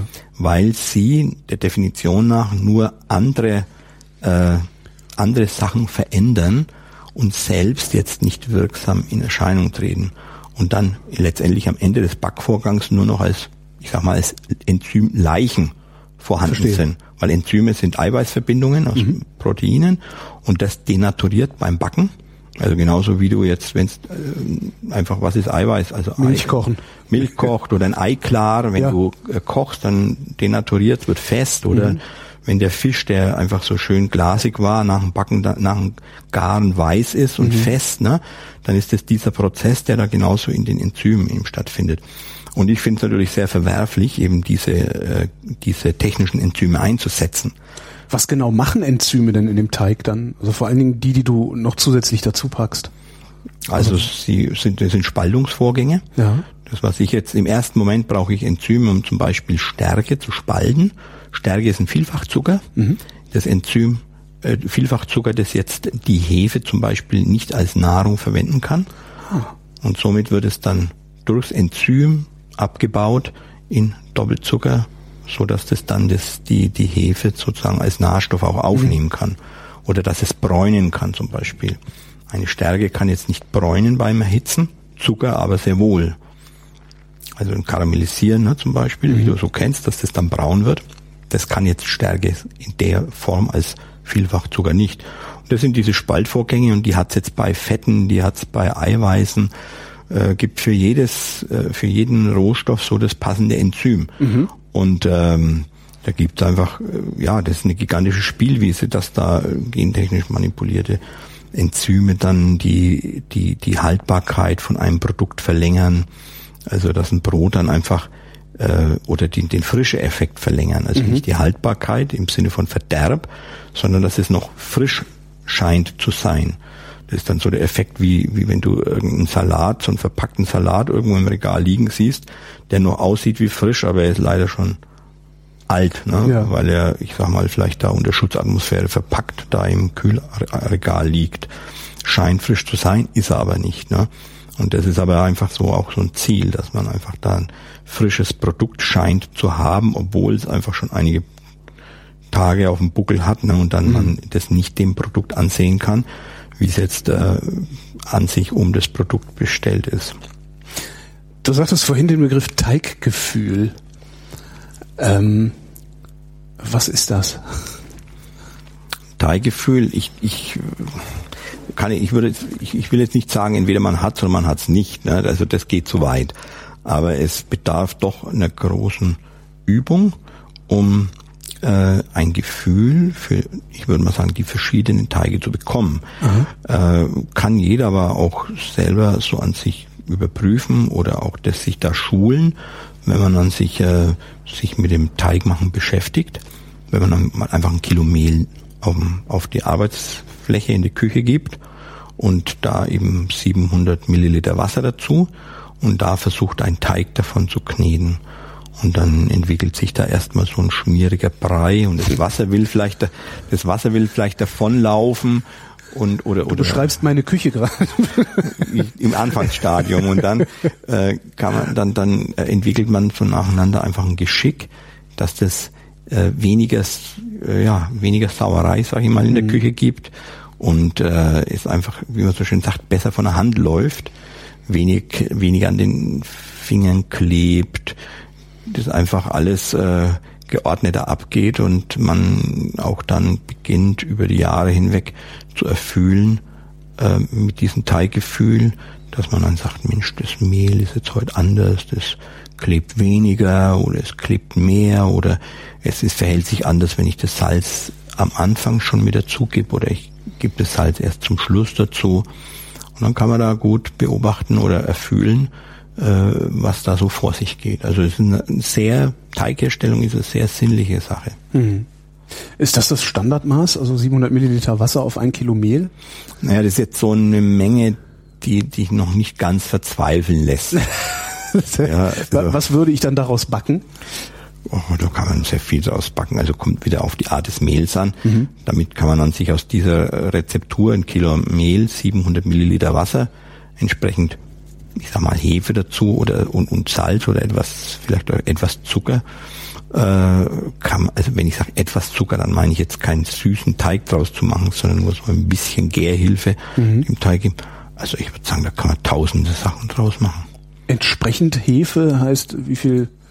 Also Hefe. unser eins kauft Hefe in so kleinen Klötzchen oder in Ja. Tüten, äh, in getrocknet. Äh, Ja, wenn du so ein, so ein, so ein dieses Klötzchen hast, das sind in der Regel 40, 42 Gramm. Wenn du es halbierst, dann hast du nochmal 20 Gramm. Und dieses 20 Gramm, das entspricht jetzt ungefähr der Menge, die jetzt ein, ein Bäcker standardmäßig diesen Teig zusetzt. Also 20 Gramm, 20 Gramm Hefe auf ein Kilo Auf Mehl. Kilo Mehl. Wenn du diesen, dieses halbierte Klötzchen nochmal halbierst, dann hast 10 Gramm, dann kommt da schon was etwas qualitativ hochwertigeres dabei raus. Weil man einfach mit der Hefe-Reduzierung auch die Gärzeit verlängert und damit sozusagen sich mehr Geschmack entwickelt Ah. im Teig. Und äh, wenn Aber kann ich denn nicht die 20 Gramm einfach doppelt so lang gären lassen?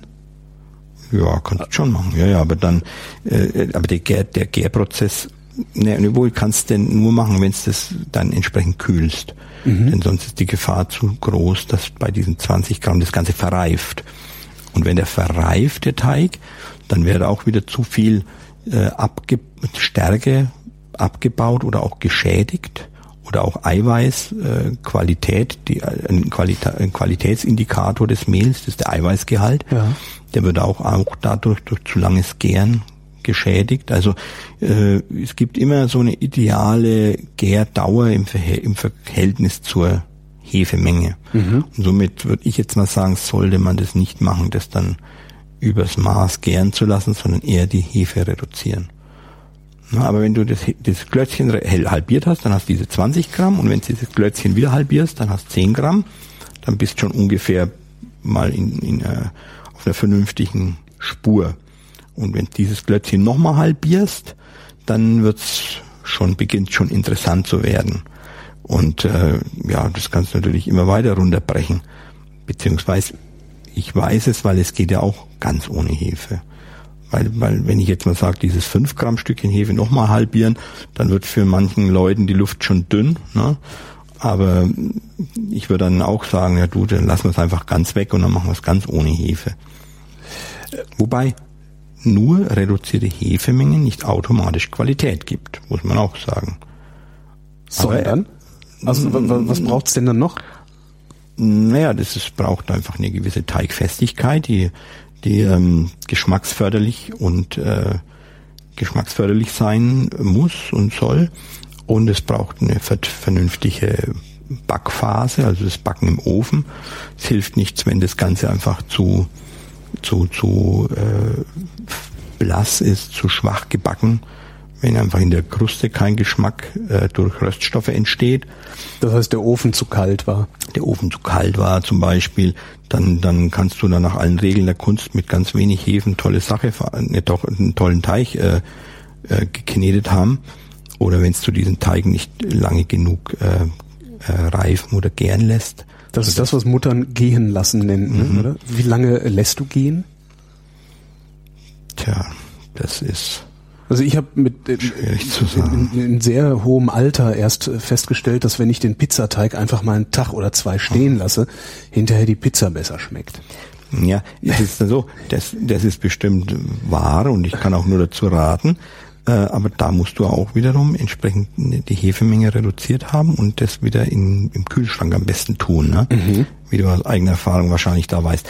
Aber dieses Gern oder Gehen lassen, da muss man gucken, ja, was gehen lassen. Also den Vorteig oder den Teig an sich oder das Brot, wenn es schon geformt ist.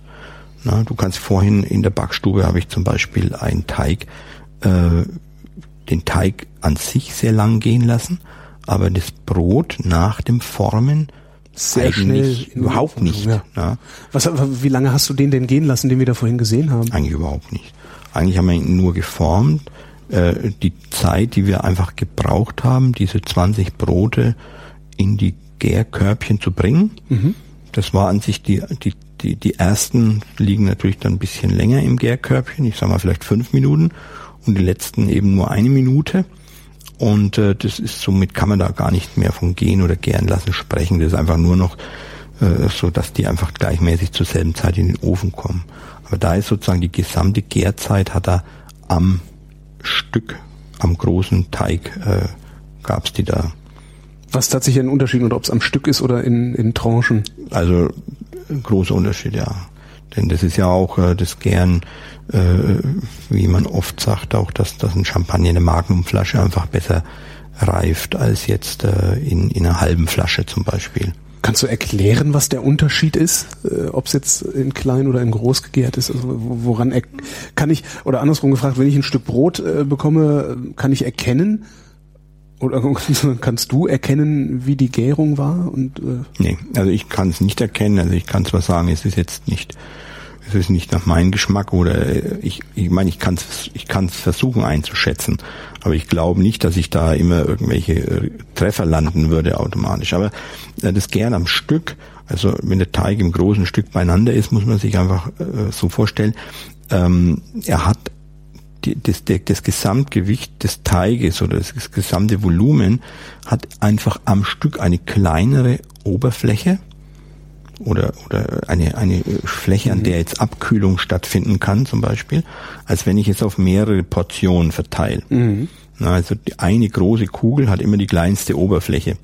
Und, äh, und, und da ja dieser, dieser Gärprozess an sich so eine dynamisch, ein dynamischer Prozess ist, der, ja, ich, ich würde mal sagen, die, die, die, die ganzen Hefezellen und Mikroorganismen, die sich da so zusammen auf engen Raum äh, äh, Gesellen, die haben einfach ein ganz anderes, eine ganz andere Sprengkraft. Mhm. Wie, wie wenn jetzt einfach das viele kleine sind, die dann oberflächlich viel stärker abkühlen. Aber man kann natürlich auch ein einzelnes Brot, wenn man es entsprechend betüttelt, kneten und da auch ein hervorragendes Ergebnis erzielen, ohne Frage. Aber wenn ich die Möglichkeit habe, das am ganzen Stück gern zu lassen, dann sollte ich das auch umsetzen. Wie lange knetest du? Knet nicht in, nicht in, in Minuten, sondern eher lang oder eher kurz? Oder gibt es irgendwie einen, einen Punkt im Teig oder dass du am Teig siehst, so jetzt ist er genau richtig? Also ich würde sagen, ich knete eher, eher lang und eher langsam. Mhm. Eher lang und langsam, äh, wenn ich jetzt auf Weizen- und Dinkelteige schaue. Und bei Roggenteigen, da ist es eher eine Art Mischprozess da kann sich auch gar nicht so ein, so, so ein zäher, klebriger Teig entwickeln, wie du das jetzt von so einem Pizzateig her kennst, mhm. ne? der dann auch wieder sich zusammenziehen will, wenn es ihn ausrollst. Ja. Das haben wir da nicht. Warum will der sich eigentlich zusammenziehen, wenn ich ihn ausroll? Ja, das sind diese, Beziehungsweise, wie rolle ich den eigentlich so aus, dass er sich nicht zusammenzieht? Das sind diese widerspenstigen Eiweißverbindungen, Aha. die man natürlich auch schaffen möchte.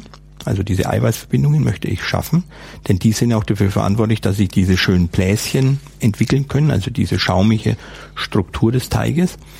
Ähm, ja, und äh, die sind es auch wieder, die das eben wieder zusammenziehen wollen. Also das ist wie ein Luftballon, den du aufbläst, der will eigentlich auch wieder klein werden. Ja, du, wenn es den nicht zuhältst, dann mhm. macht einfach schnurrt die Luft ratzfatz wieder raus und du hast so ein kleines Ding in der Hand. Und so muss er das bei dem viele kleine Luftballons einfach vorstellen. Aber wie hindere ich die denn daran, dass sie zusammenschnurren? Durch Geduld. Also entweder den Teig schön weich machen. Mhm. Wie mache ich den Teig schön weich? Naja, Wasser, ne? Ach so, Wasser, ja. Wasser, ne? Ja, an sich so das. Aber dann klebt Beste. er mir wieder überall an den Fingern. Ja, und dann haben wir es immer wieder beim Teiggefühl, ne? Und dann wieder ein bisschen mehr Mehl dran. Nee. Nee? Teiggefühl mehr. Ja, aber wenn, wenn, wenn er doch zu feucht ist, dass er mir an den Händen klebt, kann ich doch gar nichts anderes machen, als Mehl dran zu machen, damit er wieder ein bisschen trockener wird. Oder, ja, oder du oder du akzeptierst es, das sagst, das machst du jetzt einfach mal so feucht und klebrig. Ach so. Und gehst einfach da mal durch. Ja. Na, dass man sagt, also ich verschließe jetzt meine Augen nicht vor dem Problem des klebrigen Teiges, sondern ich mache mir jetzt trotzdem mein mein Brot mit dem klebrigen Teig und versuche dadurch einfach die ja so auch so eine Grenze ein bisschen weiter rausschieben. Das ist auch so eine Grenze, diese, diese Wassermenge im Teig ist wie auch vielleicht beim Sportler irgendwie, der weiterkommen will oder in jedem anderen Fachbereich, die Grenzen verschieben. Das ist da so ein, so ein Thema. Ne? Geht noch mehr Teig? Kann ich das noch weicher machen? Oder ist dann vielleicht das Mehl nicht mehr fähig, dieses Wasser dann während des Backens aufzunehmen? Also mhm. ist einfach äh, alles in Abhängigkeit, alles in Abhängigkeit voneinander zu sehen. Während des Backens nimmt also das Mehl das Wasser auf. Ich dachte, das verdunstet einfach nur. Also das stellst du mal jetzt in dein so ein Pudding vor, den du kochst. Ja. Liter Milch und dann kommt da Stärke rein. Ja. Und äh, wenn es heiß wird, dann wird der Pudding fest. Stimmt, da wird ja jetzt nicht weniger Pudding draus. Genau. Das stimmt. Das wird dann praktisch die Stärke, schnappt sich dann die ja. Milch oder das Wasser und äh, wird fest und dasselbe passiert im Teig im Backofen die Stärke will sich das Wasser nehmen und nimmt sich's auch. Und dann wird der Teig dadurch fest und eigentlich schnittfähig oder, oder genießbar. Also der Teig ist eigentlich nichts anderes wie jetzt ein bisschen festerer Pudding vorm mhm. Kochen. Ist es eigentlich was anderes, was Süßes zu backen, also ein Kuchen oder ein Teilchen, Stückchen, ein Plunder äh, oder ein Brot? Also, also alles ist gleich interessant, würde ich mal ja. sagen, solange es sich um Teig handelt. Denn Croissant ist auch ein wunderschönes Gebäck oder auch eine wunderschöne Disziplin, würde ich jetzt mal sagen, Croissants zu backen. Ähm, ja, das ist, es ist was ganz anderes, aber es ist natürlich interessant beim Croissant äh, in, in der Backstube, in der man Brot backt und die sehr warm ist, kann man nicht automatisch auch Croissant backen, weil da einfach viel Butter im Spiel ist. Da braucht man kühlere Räumlichkeiten mhm. oder eine kühlere Arbeitsfläche. Und, äh, und, und je spezieller wir in den süßen Bereich gehen, dann landet man natürlich schnell bei der Schokolade oder im ganz extremen Fall beim Eiscreme herstellen. Mhm. Und dann sind es schon große Gegensätze. Ne? Aber auch Eiscreme herstellen, wenn ich jetzt mal klassisch ein Vanilleeis nehme, da hat man auch früher genau genommen eigentlich eine Vanillesoße gekocht und hat die dann eben gefroren. Also auch Milch mit Vanille aromatisiert, also Vanilleschoten reingegeben, mhm. gesüßt und dann gebunden, indem man da eine Vanillesoße gekocht hat. Und das kann man machen entweder durch Stärke oder durch Eier, also durch Eigelbe, die dann äh, gerinnen mhm. beim Erwärmen und dann auch wieder eine Art Soße ergeben. Und das gefriert man und dann hat man hervorragendes Vanilleeis. Also es liegt alles sehr nah beieinander. Und äh, ja, und es ist aber auch alles meine Leidenschaft, muss ich dazu sagen. Also ob ich, ich mache genauso gern Eis oder ich äh, stelle genauso gern süße Teilchen her. Wie viele verschiedene Brote hast du eigentlich? Heute oder? Ach so, überhaupt. das ist- also das ist so. Wechselt sich das von Tag zu Tag? Also heute hat man zum Beispiel ein Brot, das wir relativ selten backen, ein Früchtebrot. Ist ja auch eine Art Brot, das man einfach oft äh, zum Käse äh, verlangt, weil es da gut dazu passt. Oder in der Weihnachtszeit passt es noch besser. Aber wir stellen es das ganze Jahr her. Also das wäre so ein Beispiel, wo ich sage, das haben wir heute gebacken, das backen wir nur einmal die Woche oder manchmal alle zwei Wochen. Äh, dadurch war es jetzt heute schon deshalb eine Sorte wieder mehr. Ich habe die Sorten wirklich noch nie gezählt äh, und ich weiß auch nicht, wo ich da differenzieren soll, weil denn manchmal macht man aus einem Teig verschiedene Sorten, indem sie an sich äh, an, anders geformt werden.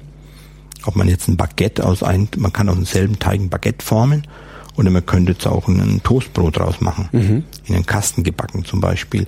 Ich weiß nicht, es sind zwei verschiedene Brote, aber für mich ist es Ist derselbe Teig? Nein, bei uns ist es jetzt nicht derselbe Teig, aber man So. könnte das, Ach so, okay. man könnte so einen selben Teig machen. Deshalb, ich will nur sagen, ich weiß immer nicht recht, was ist jetzt dann an manchmal, äh, ja, schätzen, ich, also hunderte Sorten Brot würde ich jetzt mal sagen, könnte ich auch sagen, aber an sich behaupte ich ja wieder, es gibt in der ganzen Bundesrepublik, äh, was weiß ich, nur, nur 40 oder 50 Sorten Brot, ne? So diese urtümlichen Grundsorten, die ich da so vor meinen Augen habe. Aber ist es dann eine Sorte Brot, wenn ich jetzt eine Focaccia mache, in der ich äh, noch Oliven reingebe, habe ich dann eine neue Sorte Brot? Nö, das ist so eine Focaccia. Das ist eine Focaccia mit Oliven dann, ne? und die andere ist halt eine Focaccia Natur. Ne? Aber auf die Art und Weise, wenn man das so sagt, dann, dann, wenn man das als, als, als eine extra Brotsorte äh, begreift oder bezeichnet, auf die Art und Weise würde ich sagen, haben wir dann tatsächlich ist ja über hunderte Sorten Brot, die wir herstellen. Ne, da sagt jemand, Mensch, Abel oder Arndt, ich brauche ein grünes Brot. Ja, dann, dann backen wir halt ein grünes Brot. Und ein grünes Brot, da kann ich entweder Pe- Petersilie kuttern, also fein pürieren und Petersilie reingeben, oder in der Bärlauchzeit frischen Bärlauch, oder ich kann Olivenöl reingeben, nicht, Entschu- nicht, Entschuldigung, äh, äh, Kernöl, also Kernöl, mhm. Kernöl von, von den Kürbiskernen reingeben, bekomme ich ein grünes Brot. Also auf, auf, vielste, auf, auf viele Art und Weisen. Ich könnte ein, ein, ein farbiges Brot machen, indem ich äh, gemahlene Hibiskusblüte reingib oder ein gelbes Brot über Safran oder in Italien habe ich jetzt zum Beispiel ein interessantes Getreide kennengelernt. Äh, muss man kurz überlegen, wie das hieß. Grano Arso. Grano Arso. Das ist ein Hartweizen, der äh, in einer Art geröstet wird, dass das Mehl äh, ja grau ist. Und die Geschichte dazu ist, dass äh, die Landarbeiter, denen war erlaubt, nachdem Ernte äh, ein, nachdem die Ernte eingebracht war und man die Äcker, den, den, den, den restlichen Stroh abgebrannt hatte, dass die Landarbeiter da sich auf diesen Acker noch verbliebene Körner holen durften. Und es waren dann schon so verkogelte Körner. Und die haben die eben ja, ge, ge aufgelesen und äh, davon vermahlen und dann damit eben gebacken oder auch Pasta davon gemacht. Das ist jetzt momentan in Apulien unten, habe ich das gesehen. Da gibt's auch Pasta eben mit diesem Mehl hergestellt. Ich habe mir einen Sack äh, von diesem Grano Arso besorgt. Und das ist eine unglaubliche Farbkraft. Also man kann damit so ein fast schwarzes Brot backen. Also nur als Beispiel. Also schwarzes Brot, nicht Schwarzbrot. nicht Schwarzbrot und nicht nur außen schwarz, sondern einfach in der Krume schwarz, so wie wenn man jetzt mit Sepia-Tinte Nudeln oder Brot färbt. Da hat man auch verschiedene Möglichkeiten. Und da muss ich auch wieder sagen, habe ich jetzt da ein anderes Brot oder eine neue Brotsorte, nur weil ich jetzt da äh, 15% verkogelten Hartweizen dazu setze. Also ich würde sagen eher nicht. Ne? Ja. Ich habe vielleicht eine Abwandlung oder irgend für manche Leute ein interessantes Brot geschaffen, aber ich würde sagen keine Brotsorte. Weil du eben Baguette sagtest. Warum sind die Baguettes in Frankreich immer so lecker und in Deutschland immer nicht? Also findest du, also, Also du ich- findest sie lecker in Frankreich. Ich finde, also bisher war es immer so, dass wenn ich da zum Bäcker mal in Frankreich gegangen bin und ein Baguette mitgenommen habe, war das immer irgendwie schmackhaft. Das mag jetzt natürlich auch am ganzen Ambiente liegen, weil auch Lambrusco schmeckt in Italien ja auch Mhm. besser als in Deutschland. Aber äh, es passiert mir so oft, dass ich mir in Deutschland dann mal ein Baguette kaufe und das ist nicht so. Und ich kann noch nicht mehr beschreiben, was so großartig anders ist. Also es ist äh, nicht so einfach, ein gutes Baguette herzustellen. Das muss man einfach mhm. von vornherein mal sagen. Äh, wenn man sich damit auseinandersetzt, es macht viel Freude, Baguette herzustellen. Mhm. Und äh, wenn man sich auseinandersetzt, gelingt es auch. Also das mal vorab. In Frankreich und in Deutschland. Das gelingt hier und dort. Das mhm. gelingt mit dem hiesigen Mehl und auch äh, natürlich in Frankreich sowieso erst recht mit dem Mehl dort vor Ort. Aber mir, man hat früher, ich kann mich erinnern, vor 20 Jahren teilweise hat man geglaubt, das ist das Mehl, ist anders und so, ja. Wobei damals auch die Baguettes in Frankreich dennoch äh, tatsächlich besser waren. Mhm. Also so wie jetzt das Baguette bei uns an Beliebtheit zunimmt, so lässt die Qualität des Baguettes in Frankreich gleichzeitig nach, so finde mhm. ich. Also es ist gar nicht mal so einfach, äh, dieses gute Baguette zu finden. Es ist zwar einfach in Frankreich, in Frankreich ein frisch gebackenes Baguette zu finden. Vielleicht ist das der Trick. Ein großes Geheimnis sein mag, ja. dass äh, die Bäcker in Frankreich das den ganzen Tag über frisch bereithalten. Also ich war in der, in der Bäckerei gewesen, das ist noch nicht lange her in Nancy, und die haben die, Back, die Backstube erst für morgens um 6 Uhr betreten. Die haben da die Teige am Tag vorher gemacht, das Baguette ist lagert im Kühlhaus als Teigstange mhm. sozusagen und wird dann frühmorgens dann à la Minute gebacken. Und äh, so geht es dann fortlaufend den ganzen Tag. Und wenn ein, äh, wenn jemand in Frankreich abends ein Baguette braucht, dann sagt er nicht, weil ich jetzt gerade beim Bäcker vorbeifahre, nimmt er das morgens schon mit, dass es dann irgendwie acht Stunden im Auto liegen hat ja. und Abend eben zum Abendessen braucht, sondern nein, er holt es dann einfach an sich dann, wenn er es braucht. Und äh, das Baguette, das du in Frankreich kaufen kannst, das ist sicher dann nach zehn Stunden nicht mehr das Baguette, von dem jetzt du gerade schwärmst. Das kann sehr gut sein, ja, ja weil es bisher wirklich immer so war, dass ich es relativ kurz vorm Verzehr gekauft habe. Ja. Aber wenn ich jetzt ganz speziell auf Suche nach einem guten Baguette gehe in Frankreich, dann äh, wird es auch gar nicht so einfach, ist es nicht so einfach. Also habe ich auch Anlaufstellen, wo ich einfach zuverlässig Baguette kaufen kann. Mhm und äh, oder ich bin dann äh, vielleicht auf der Durchreise irgendwo in der Stadt und äh, recherchiere vorher, zu welchem Bäcker ich da gehe, um da mal zu gucken, was der für Baguette-Qualität bereithält. Und äh, ansonsten aber würde ich jetzt mal sagen, ja, ist schon so ein bisschen so ein Mythos, ne? Also das, dass das französische Baguette also bei mir jetzt äh, bisher funktioniert, ich war noch nie so oft in Frankreich, muss ich dazu sagen, aber die, pa die paar Male, die ich da war, war das Baguette immer total toll und ja, nicht mit dem vergleichbar, was ich bei mir um die Ecke bekomme, wobei bei mir um die Ecke äh, auch wahrscheinlich ein polnischer Teigling äh, aufgebacken und den ganzen Tag lang bereitgehalten wird. Ja, und wenn das dann noch schlecht gemacht wird, dann ja. ist es doppelt schlecht. Aber ich, ja, ich habe also schon schöne Baguette-Erinnerungen an Frankreich. Ich habe es auch in Frankreich gelehrt bekommen. Und wenn ich jetzt ein Baguette forme, dann äh, ist es für mich auch immer so eine kleine Zeitmaschine, auch einfach so ein Blick zurück. Also ich bin da immer oft auch direkt vor Ort in der Backstube in Frankreich, wo ich das einfach da von so einem alten Bäckermeister einfach gezeigt habe bekommen. Und interessanterweise ist es aber wieder eine Art der, des Formens, wie ich sie heute nirgendswo jetzt mehr sehen kann oder finden kann. Hier jetzt auch in, in Deutschland, wenn Gut, auch Baguettes werden in der Regel von Maschinen geformt. Aber wenn man jetzt eine handwerkliche Herstellung oder Formvariante zeigt oder demonstriert, wenn man da ein Video sieht oder äh, ein Fachmann das zeigt, dann sind es an sich Methoden, die schon ganz anders sind. Also das, so wie ich jetzt oder wie wir das praktizieren, wie ich das habe gelehrt bekommen, muss ich ehrlich sagen, ich wüsste jetzt nicht, wo das noch praktiziert wird. Also wie formst du denn dein Baguette? Mm, ich, wo ist der Unterschied? Wo ist der Unterschied? Wir teilen auch hier wieder das, das Baguette-Teigstück direkt vom großen Stück Teig ab mhm. und formen es dann direkt ohne weitere Ruhepausen. Mhm. Und äh, diese verbreitetste und so wie ich mein äh, ja, hauptsächliche Methode ist das, dass der Teig auch erst wieder portioniert wird und es dann wieder am kleinen Stück reift, mhm. bevor es geformt wird. Und ich habe eben da diese Methode, wo ich wieder, wie vorhin schon gesagt, das am großen Stück immer reifen lasse und dann direkt in den Formprozess gehe. Entsprechend lange muss der Teig natürlich reifen. Wie lange wäre das in dem Fall, wenn du ein Baguette machst? Naja, Minimum sechs Stunden. Mhm und plus eben diese Vorteige noch, die dann die Nacht überreifen. Was genau ist ein Vorteig eigentlich? Das hast du eben auch schon mal erwähnt. Im, wenn wir jetzt in Frankreich sind, im französischen Falle, äh, würde man ein Drittel des Mehls, das in den, in den Teig kommen soll, also mhm. wenn du jetzt wieder von diesem Kilo Mehl, ja. von unserem berühmten Kilo Mehl, wenn du einen Teig machen möchtest, dann kannst du davon ein Drittel davon, auch die Hälfte, aber französisch wäre jetzt die klassische Methode, dass man ein Drittel davon nimmt und äh, mit der gleichen Menge Wasser und etwas Hefe so einen Teig anrührt und das dann über Nacht gären lässt. Das wäre so ein Vorteig. Mit der gleichen Menge äh, Wasser und Hefe? Also Von der Gewichtung her. Also. Ach so, ich dachte die, die gleiche Menge wie bei einem Kilo äh, um das. Bleiben wir mal bei unserem Rezept mit dem mhm. Kilo Mehl und den genau, 700 Milliliter Wasser.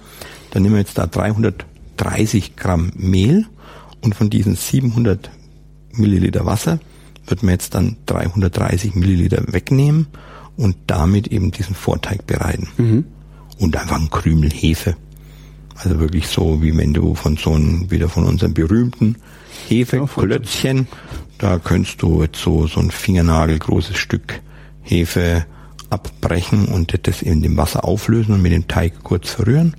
Und dann lässt man das äh, bei Raumtemperatur gären. Und wenn es mal richtig gegärt hat, dann kann man es kühl stellen und dann kann man es da die restliche Nacht weiter reifen lassen. So, das wäre jetzt ein Vorteig, ein sehr einfacher Vorteig, der aber sehr effektiv wäre. Warum macht man so einen Vorteig? Ähm, um eine geschmackliche Entwicklung vorwegzunehmen. Also das bedeutet, diese Geschmäcker, die da entstehen, wenn da in diesen Hef, in diesem Teig schon Gärung stattfindet, die ja, bringen Geschmack in den Teig, äh, es entsteht eine gewisse Säure. Diese Säure stabilisiert wieder das Protein im Teig.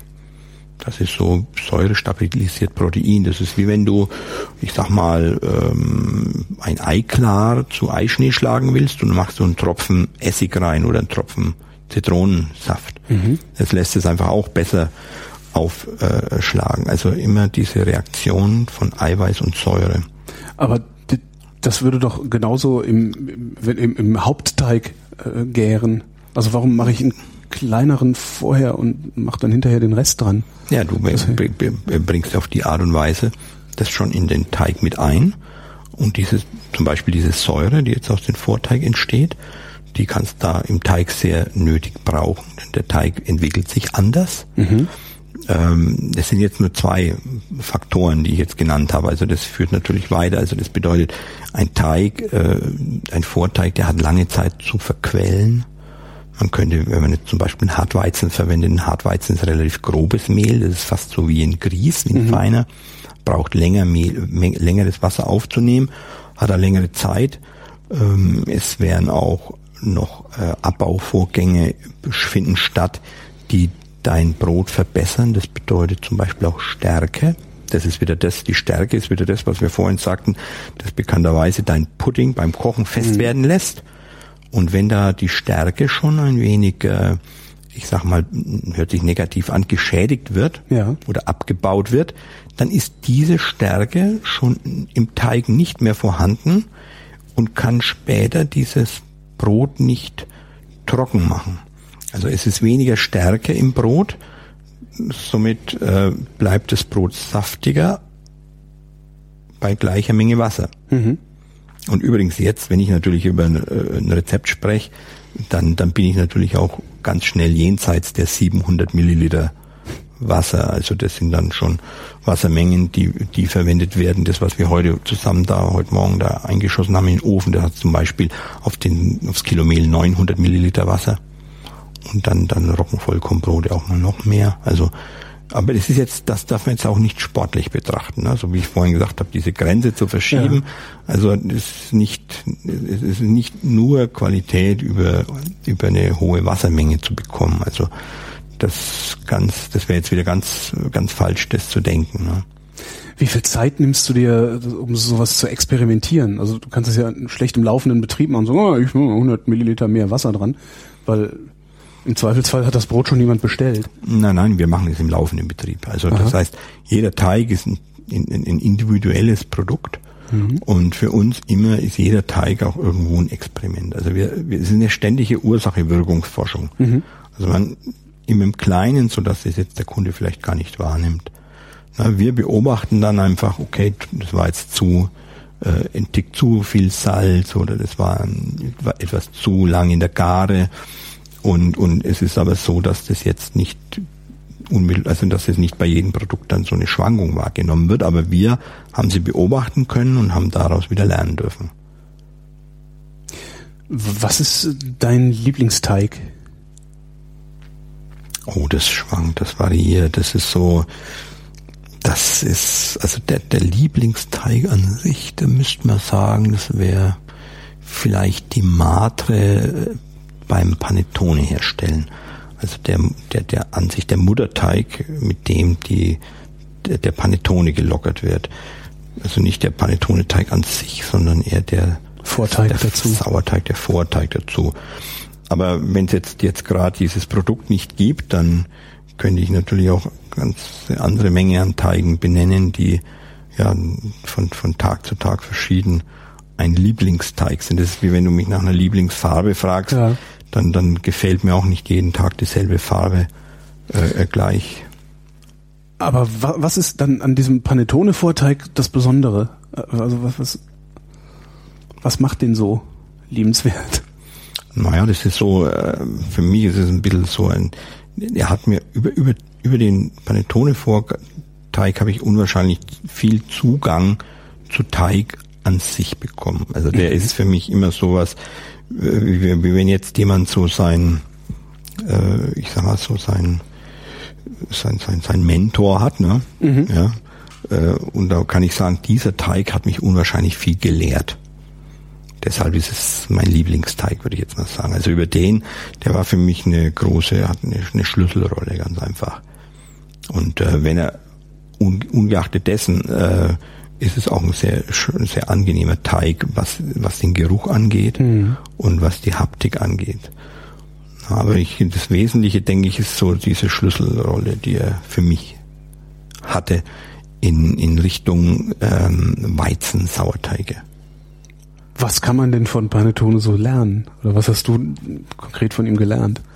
Dass man auch Weizenteige äh, hefefrei backen kann. Und Panettone ist hefen, hefefrei? Wohl, wohl. Panettone ist hefefrei. Das, also, das fühlt sich aber an wie ein Hefeteig. Wie ein Hefeteig, ja. Ich meine, gut, es ist Hefe drin, natürlich, aber die, die, die Sauerteig-eigene Hefe, aber kein, keine Hefe aus unseren besagten Aha. Hefewürfel. Ne? Also ein spontan vergorener Hefeteig sozusagen. Genau, so ist es. Und, äh, und, und der Panettone ist erstmal natürlich ähm, ein sehr reichhaltiger Teig, deshalb noch schwieriger zu lockern. Mhm. Ein Baguette-Teig ist letztendlich ein sehr gärfreudiger Teig. Aber ein Panettone-Teig ist ja sehr reichhaltig, was eben Eier, Eigelbe, Zucker und Butter angeht. Also du stellst den so vor, der ist wie an sich wie ein, wie ein Teig von Dresdner Stollen. Mhm. Und äh, der will auch manchen Bäcker unter Einsatz von viel Hefe nicht mal so richtig gelingen. Und da haben wir jetzt sogar ganz drauf verzichtet beim Panettone auf Hefe. Und ja, und das ist sowas, das funktioniert. Und ich habe immer lange eben gedacht, ja, ich weiß gar nicht, dass ich kann es gar nicht glauben, dass es funktioniert. Ich wollte gerade sagen, warst du verblüfft, es zum ersten Mal zu sehen? Ja, ich, ich bin heute noch verblüfft, wenn ich wenn ich sage, äh, ich habe vor 20 Jahren schon Panettone gebacken und äh, und bin immer noch am Lernen und kann mir das gar nicht vorstellen, wie mir das vor 20 Jahren schon gelungen war. Ne? Aber ja, es ist auf jeden Fall ein ganz großer äh, äh, ein ganz großer Moment gewesen, das zu erkennen, dass es funktioniert und, äh, und habe das dann auf viele andere Gebäcke abgewandelt. Aber deshalb muss man nicht gleich denken, weil man Panettone ohne Hefe backen kann, dass man dann ein ordentliches Weißbrot ohne Hefe backen kann. Mhm. Also das ist, nee, das geht wieder einen ganz anderen Weg, weil im Panettone ist sehr viel Zucker drin, mhm. was die Säure wieder im Geschmack, geschmacklich die Säure gut äh, verschleiert. Ja. Also wie wenn man jetzt ein Du kennst die üblichen Erfrischungsgetränke, die immer eine Kombination aus Säure und Zucker sind. Mhm. Äh, die wären ungenießbar, äh, wenn man da den Zucker wegließe. Ja. Na, oder das heißt in, in, in, der, in der asiatischen Küche, wo auch immer, ne, wird mhm. Säure oft eben mit äh, Zucker kompensiert. Und das, diesen Zucker hast eben beim Weißbrot nicht. Oder beim Baguette. Ne?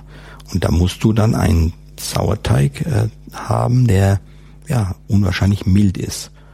Das ist jetzt auch nicht unmöglich und es macht auch sehr viel Spaß, das zu tun. Aber ich könnte jetzt dann nicht jemand sagen, hier, da ist ein Rezept, mach das und dann gelingt es. Das heißt, ich brauche dich jetzt nicht zu fragen, wie man einen milden Sauerteig macht. Das, nee, das ist so, das sage ich, das sag ich, fang mal an. Ja. Fang mal an, mach mal so Gehversuche und, und, und komm mal nach ein paar Bauchlandungen und dann, dann kann ich dir sagen, dass du da, ne, dann, dann, Mhm. dass man schon mal erst ein paar Versuche gemacht hat. Weil wenn ich dir das jetzt einfach so sage, wie ich es machen würde, dann würdest du das machen und es wird nicht gelingen und dann würdest du sagen, so ein Depp, ja, er hat mir sein Rezept nicht gegeben. Genau, ne? hat mich verarscht und Ja, nach Hause geschickt. Und, und dem ist eben aber nicht so. Ne? Ja. Aber wenn so ist es aber selbst wenn zu uns jetzt ein, ein, ein neuer Geselle oder in die Backstube kommt, der, der ähm, und der muss das ja auch aufs Neue erst lernen und begreifen. Das ist aber auch in, bei anderen süßen Sachen so. Ne? Mohnkuchen zum Beispiel finde ich immer so ein schönes Beispiel. Ja. Mohnkuchen, gib mir mal, mein, mal dein Mohnkuchenrezept. ja. Aber, aber wenn ich jetzt mal sage, das kann einfach auch ein Fachmann nicht einfach so aus dem Stegreif da nach so einem Rezept einen guten Mohnkuchen backen, weil einfach viele Sachen zusammenkommen. Ich habe noch nie Mohnkuchen gebacken. Ähm, du denkst halt an den Mohn und man muss Ja. süßen und ja, genau. genau. Ich, es. ich mache so, so irgendwie eine Lage Teig, äh, mache da irgendwie den Mohn drauf. Äh, ja, nee, mache ich aber nicht. Nee, nee, nee. Ja, aber ich, so, so verhält sich einfach mit vielen Sachen. Ne? Und äh, das, das nur zu dem Thema Rezept und Anleitungen geben. Das ist schon so am besten erstmal immer selber machen. Und, und äh, klar, vielleicht mit ein paar Ratschlägen mal. Und, und dann, dann ganz viele Bauchlandungen machen. Und dann kann man da Rückschlüsse draus ziehen. So wie wenn jemand jonglieren lernt. Er lernt es nicht, äh, wenn er Angst davor hat, dass eine Bälle runterfallen. Ja. Das wird nichts. Ne? Also der muss sich über jeden Ball, der am Boden fällt, freuen. Fällt, äh, muss er sich freuen, weil er dann weiß, er übt dann ne, Technik, die er noch nicht kann. Wenn ich bei dir die Lehre mache, äh, was lerne ich denn dann? Alles. Kann ich dann hinterher irgendwo hingehen und genauso schön Brot machen wie du? Bestimmt. Ganz bestimmt. Also Eigenlob stinkt. habe ich mich jetzt selbst gelobt? ich war's. Ich Also du. nee, nee, das ist so. Äh, Weil ich habe das Gefühl, dass selbst du noch nicht ausgelernt hast. Natürlich nicht. Nie und nie und nimmer. Das geht gar nicht. Das ist mit jeder Hypothese, die du aufstellst, äh, bei der Suche nach der Antwort kommen zehn neue Fragen dazu. Backen als Wissenschaft. Ja, also es ist für mich anteilig etwas, ich will mein Wissen erweitern. In dem Sinn hat was mit, mit Wissenschaften zu tun, na, ganz klar. Wissenschaft ist es vielleicht für andere, die da auf dem Gebiet äh, äh, anerkannterweise forschen, aber ich äh, schaffe mir Wissen, aber ich glaube nicht, dass es bei mir jetzt Wissenschaft ist. Wenn du dir so diese, diese Teigbatzen Aufwärmketten anguckst, ähm, also guckst du dir die überhaupt an oder ignorierst du die einfach, weil du genau weißt, das ist, das ist schrecklich? Weil ich, mir, mir, mir schwillt da jedes Mal der Kamm und ich bin überglücklich, endlich bei mir in 15 Minuten Entfernung eine Bäckerei gefunden zu haben, die nicht so arbeitet. Mein Glückwunsch. äh, ja, also ich, ich habe schon davon gehört, ja, dass sowas gibt, Du bist da noch nie reingegangen? aber ich habe da wirklich keinen Bezug dazu. Ne? Ja. Also ich wüsste nicht, wo mir das irgendwo mal begegnet wäre. Vielleicht irgendwo mal bei einer Hotelübernachtung irgend so ein Aufbackbrötchen oder sowas. Ne? Aber ansonsten bin ich in der glücklichen Lage, äh, äh, nie irgendwo in so ein in so eine, so eine, in die Nähe von sowas gelangen zu müssen. Also ich habe da wirklich keinen Blick und auch keinen Bezug dazu. Ab wann ist es denn dann eigentlich eine Bäckerei? Ja, hm. ab wann ist es keine mehr? Ne? Das ist auch eine interessante Frage. Ja, das, was in den Supermärkten ist, das identifiziere ich nicht als Bäckerei. Da ist halt ein Ofen, in dem ich was aufwärme, aber Ja, also eine Bäckerei, naja, ist schwierig. Denn ich kann jetzt weder für die, ich kann für die kleinste Bäckerei, die ich jetzt kenne, nicht meine Hand ins Feuer legen. Denn das sind genauso äh, Halbfertigprodukte und Backmischungen am Werk äh, oder zugekaufte Produkte. Also gibt's unsere hier, wir haben mit den Verkäuferinnen äh, so, so, so ein, die, die waren in verschiedenen Bäckereien der Umgebung, die eben zu testen und haben da was, was eingekauft und es war wirklich echt, wirklich hochgruselig, ne? Hochgruselig war das. Also das war so schlimm, ich hätte mir das nicht vorgestellt. Was macht es so gruselig? Wow, das sind so Geschmäcker in den Nussfüllungen, die Aromen, das sind die Texturen im Sinne von batzig und nicht durchgebacken. Mhm. Äh, von den Inhaltsstoffen nochmal ganz abgesehen. Also ich habe da einen Ausdruck, hat die eine Verkäuferin, die Anni, mitgebracht, von einer, von, von, von einer, ich glaube eine Quarktasche oder sowas war das. das. Das war eine Liste, die war so ellenlang von diesen Zutaten, das, von der Zutatenliste. Das ist, das ist unglaublich. Ja, Beipackzettel, ne? Und ähm, deswegen, äh, nee, kann ich jetzt da das, ja, nee, un, un, sehr unerquicklich war das, ne? Ja. Was machst du in deine Quarktaschen rein? Naja, ich meine, in der Quarkfüllung hat's halt Quark, hat's Zucker, äh, Eier und Butter und äh, Maisstärke. Maisstärke? Maisstärke, weil wir die, weil wir die, äh, die ganzen äh, süßen Gebäcke sind bei uns alle ohne Weizen. Also somit äh, kommt da auch keine Weizenstärke rein, sondern einfach Bio-Maisstärke um da in der Quarkfüllung die, äh, das, die Feuchtigkeit wegzubinden. Äh, Und äh, ja, mehr hat's da nicht drin. Warum kein Weizen? Ja, weil die, der Teig ist ein Dinkelteig. Mhm. Und äh, so versuchen wir dann einfach natürlich, oder so, so nehmen dann wir, machen wir die Füllung für den Teig natürlich auch ohne Weizen. Und äh, Dinkel ist auch eine Art Liebhaberei, würde ich jetzt mal sagen. Warum?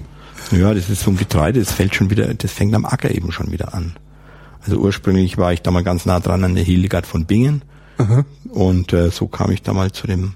Wie, was hat der jetzt Hildegard von Bingen ge gesagt zum Dinkel? Naja, die, die, die Hildegard, die Bingens Hildegard, die hat halt da vor tausend Jahren schon eben gesagt, dass der, der, der Dinkel der bessere Weizen sei, der eben den, ja, das sind sozusagen die, die, die, die, das ist dann oftmals auch für viele eine Glaubensfrage, wenn mhm. sie Behauptung aufgestellt hat, dass die, die, die Kinder besser heranwachsen, dass die Muskeln, äh, äh, Muskeln besser aufbauen und so weiter. Ne?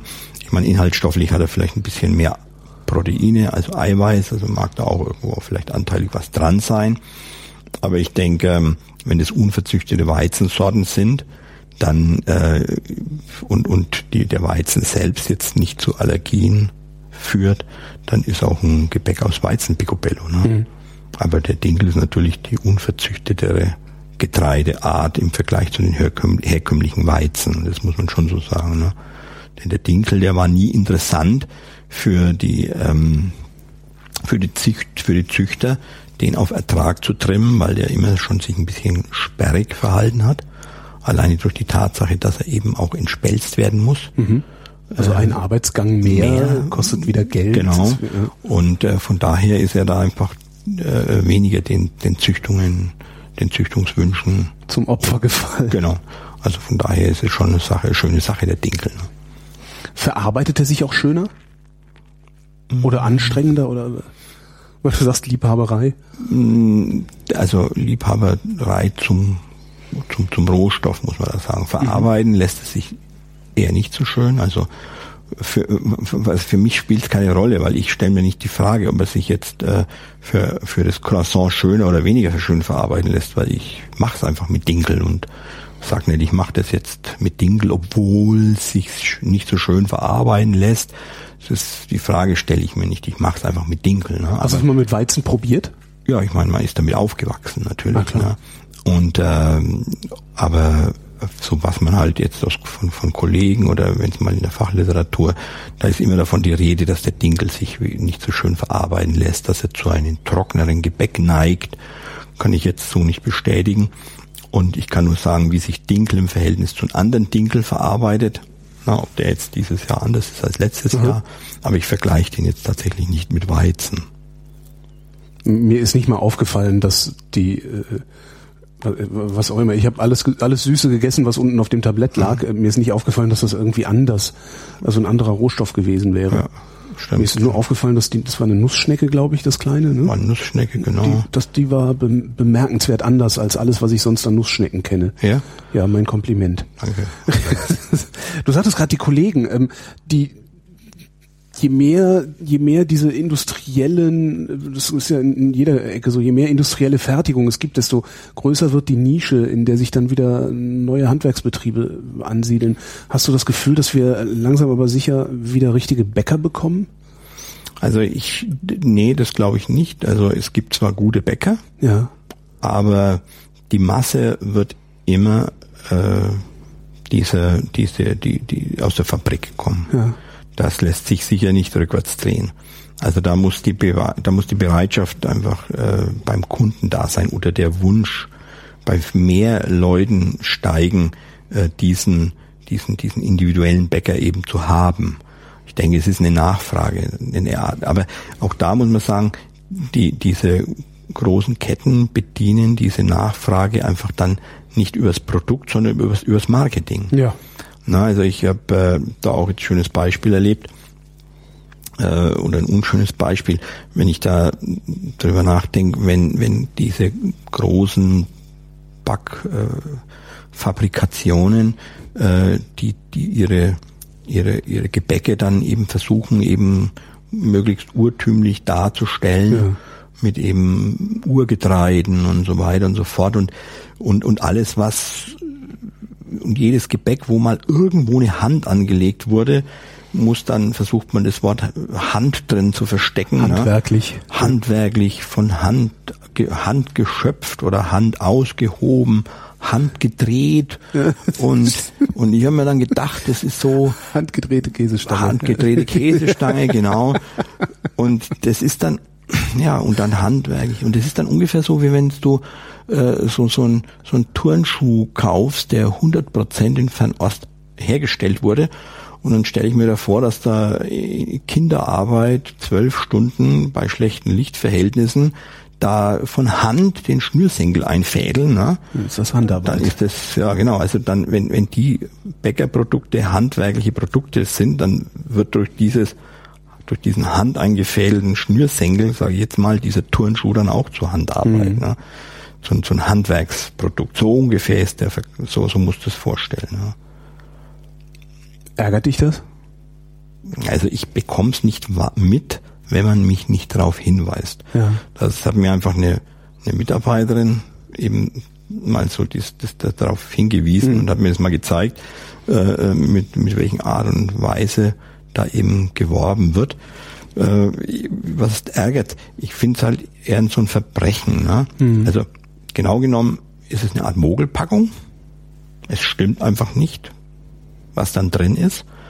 Äh, aber ärgern tut's mich eigentlich eher so für diese Begrifflichkeiten oft. Es ist also die, ich liebe einfach die Sprache. Mhm. Und äh, es hat diese Sprache, die hat einfach so kraftvolle Worte, die, die jeder kennt, die, die, die da heißen Berg, Fluss, Tal, Feld, Acker.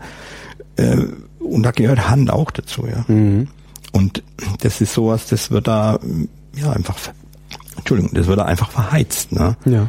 Das wird da einfach verheizt, bis man es in, in, bis man es einfach nicht mehr hören kann. Ne? Also und, und da, um auf deine Frage zu kommen, da gehört dann irgendwie auch dieser Begriff Bäckerei. Der ist da so Sache, wo ich sage, das wäre ein Begriff, der eigentlich wenigen noch vor, äh, äh vorbehalten werden dürfte. Also das ist so, viel Bäckereien gibt's nicht mehr. Ne? Selbst die, die so aussehen wie richtige Bäckereien, ähm, sind auch, Weiß man nicht, sich auch Teiglinge kann liefern. Man nur, ne? Kann man nur hinter den Kulissen jetzt mal sich mal anschauen. Ne? Oder guck, du hast ja heute Bäckerei, das ist ja oftmals einfach nur eine Gastronomie. Mhm. Das ist so Gastronomie in Bäckertarnung, würde ich ja. jetzt mal sagen. Ne? Ja, mehr ist es ja nicht. Ja, da steht irgendwie so ein Aufbackofen hinten. Genau, und dann wird es da belegt und zugekleistert mit Mayo und sonst was. Mhm. Und, und äh, Bäckerei sehe ich in der Theke da eigentlich nicht, ne? Dass da irgendwie ein Zeichen von Bäckerei ist. Also ich sag mal, ein schönes Zeichen von Bäckerei ist Geruch. Ähm, wenn ich jetzt einfach mal hier mit dem Fahrrad durchs Dorf fahre und ich komme dann wieder zurück, äh, dann, dann biege ich da auf den Hindenburgplatz vorm Haus ein und dann, dann kommt, wenn das Brot aus dem Ofen gerade kam, mir schon so ein Brotduft entgegen.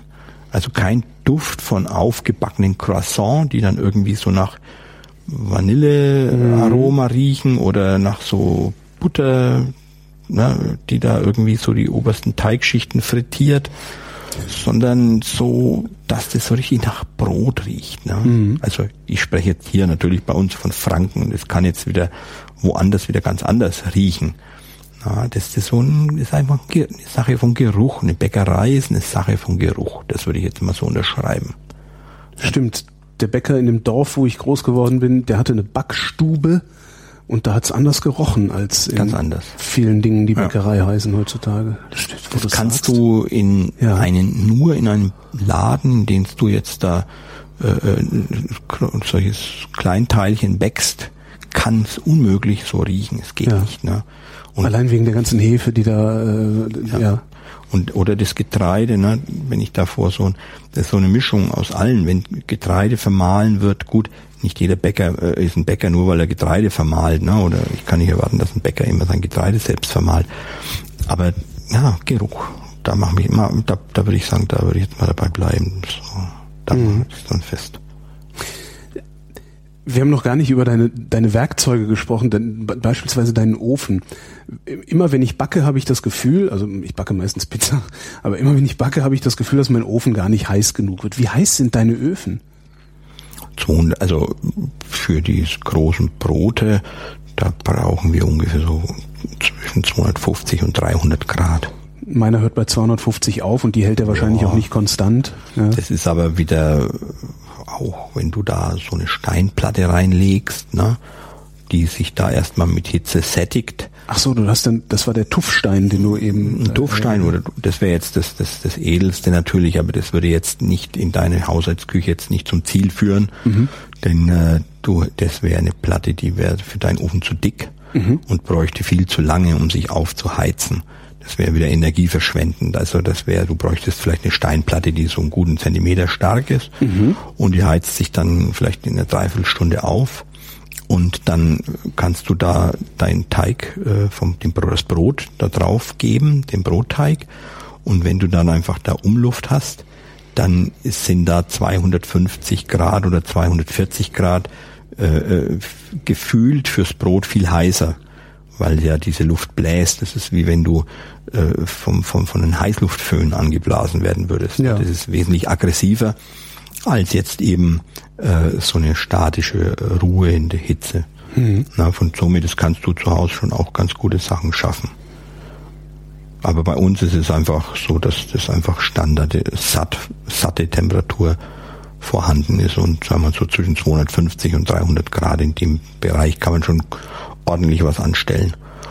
Käsekuchen natürlich ist da äh, ist es zu heiß. Ne? Also wir haben natürlich auch Temperaturen für ein Biskuit oder für äh, diverse Kuchen, die die deutlich unter 200 Grad liegen. Sachertorte 160 Grad. Mhm. Das ist ja ganz sanfte Backvorgänge. Sachertorte machst du auch. Wahrscheinlich machst du alles, oder? Also kann ich, ja, ich meine, es gibt da keine Grenzen. Man muss sich da schon oft mal äh, beschränken und, und Ach, echt? um da manches ruhen zu lassen. Ne? Also eine Sachertorte würde ich jetzt zum Beispiel nur machen, wenn jetzt gerade eine Sachertorte bestellt ist, dann mache ich halt drei oder vier Stück, mhm. dass dann an dem Tag dann im Laden einfach auch eine Sachertorte gibt. Aber ich käme jetzt nicht einfach auf die Idee mal so eine Sachertorte gerade zu machen. Kann ich bei dir alles bestellen, auch Brot? Ja, kannst du bei mir alles bestellen, genau. Kannst ein Brot haben, kannst sagen, möchtest dann Ehrenstrauß drauf haben, weil du das jetzt vielleicht jemand zur Hochzeit schenken möchtest. Mhm. Dann können wir das wunderschön noch hübsch dekorieren. Und äh, du kannst bei mir Eis bestellen, dass du sagst, möchtest du ein richtiges Pistazieneis, das nicht so grün ist, sondern ein richtiges Pistazieneis, dann mache ich dir ein richtiges Pistazieneis. Und wenn du sagst, du möchtest das Eis haben von der Erdbeere Mieze Schindler, dann bekommst du das Eis von der Mieze Schindler. Wer ist jetzt Mieze Schindler? Die Schindlers Mieze, das ist eine ganz, ganz tolle Erdbeersorte. Die Ach, eine Erdbeersorte ist das auch so. so ein schönes ja. Aroma hat. Ja. Okay.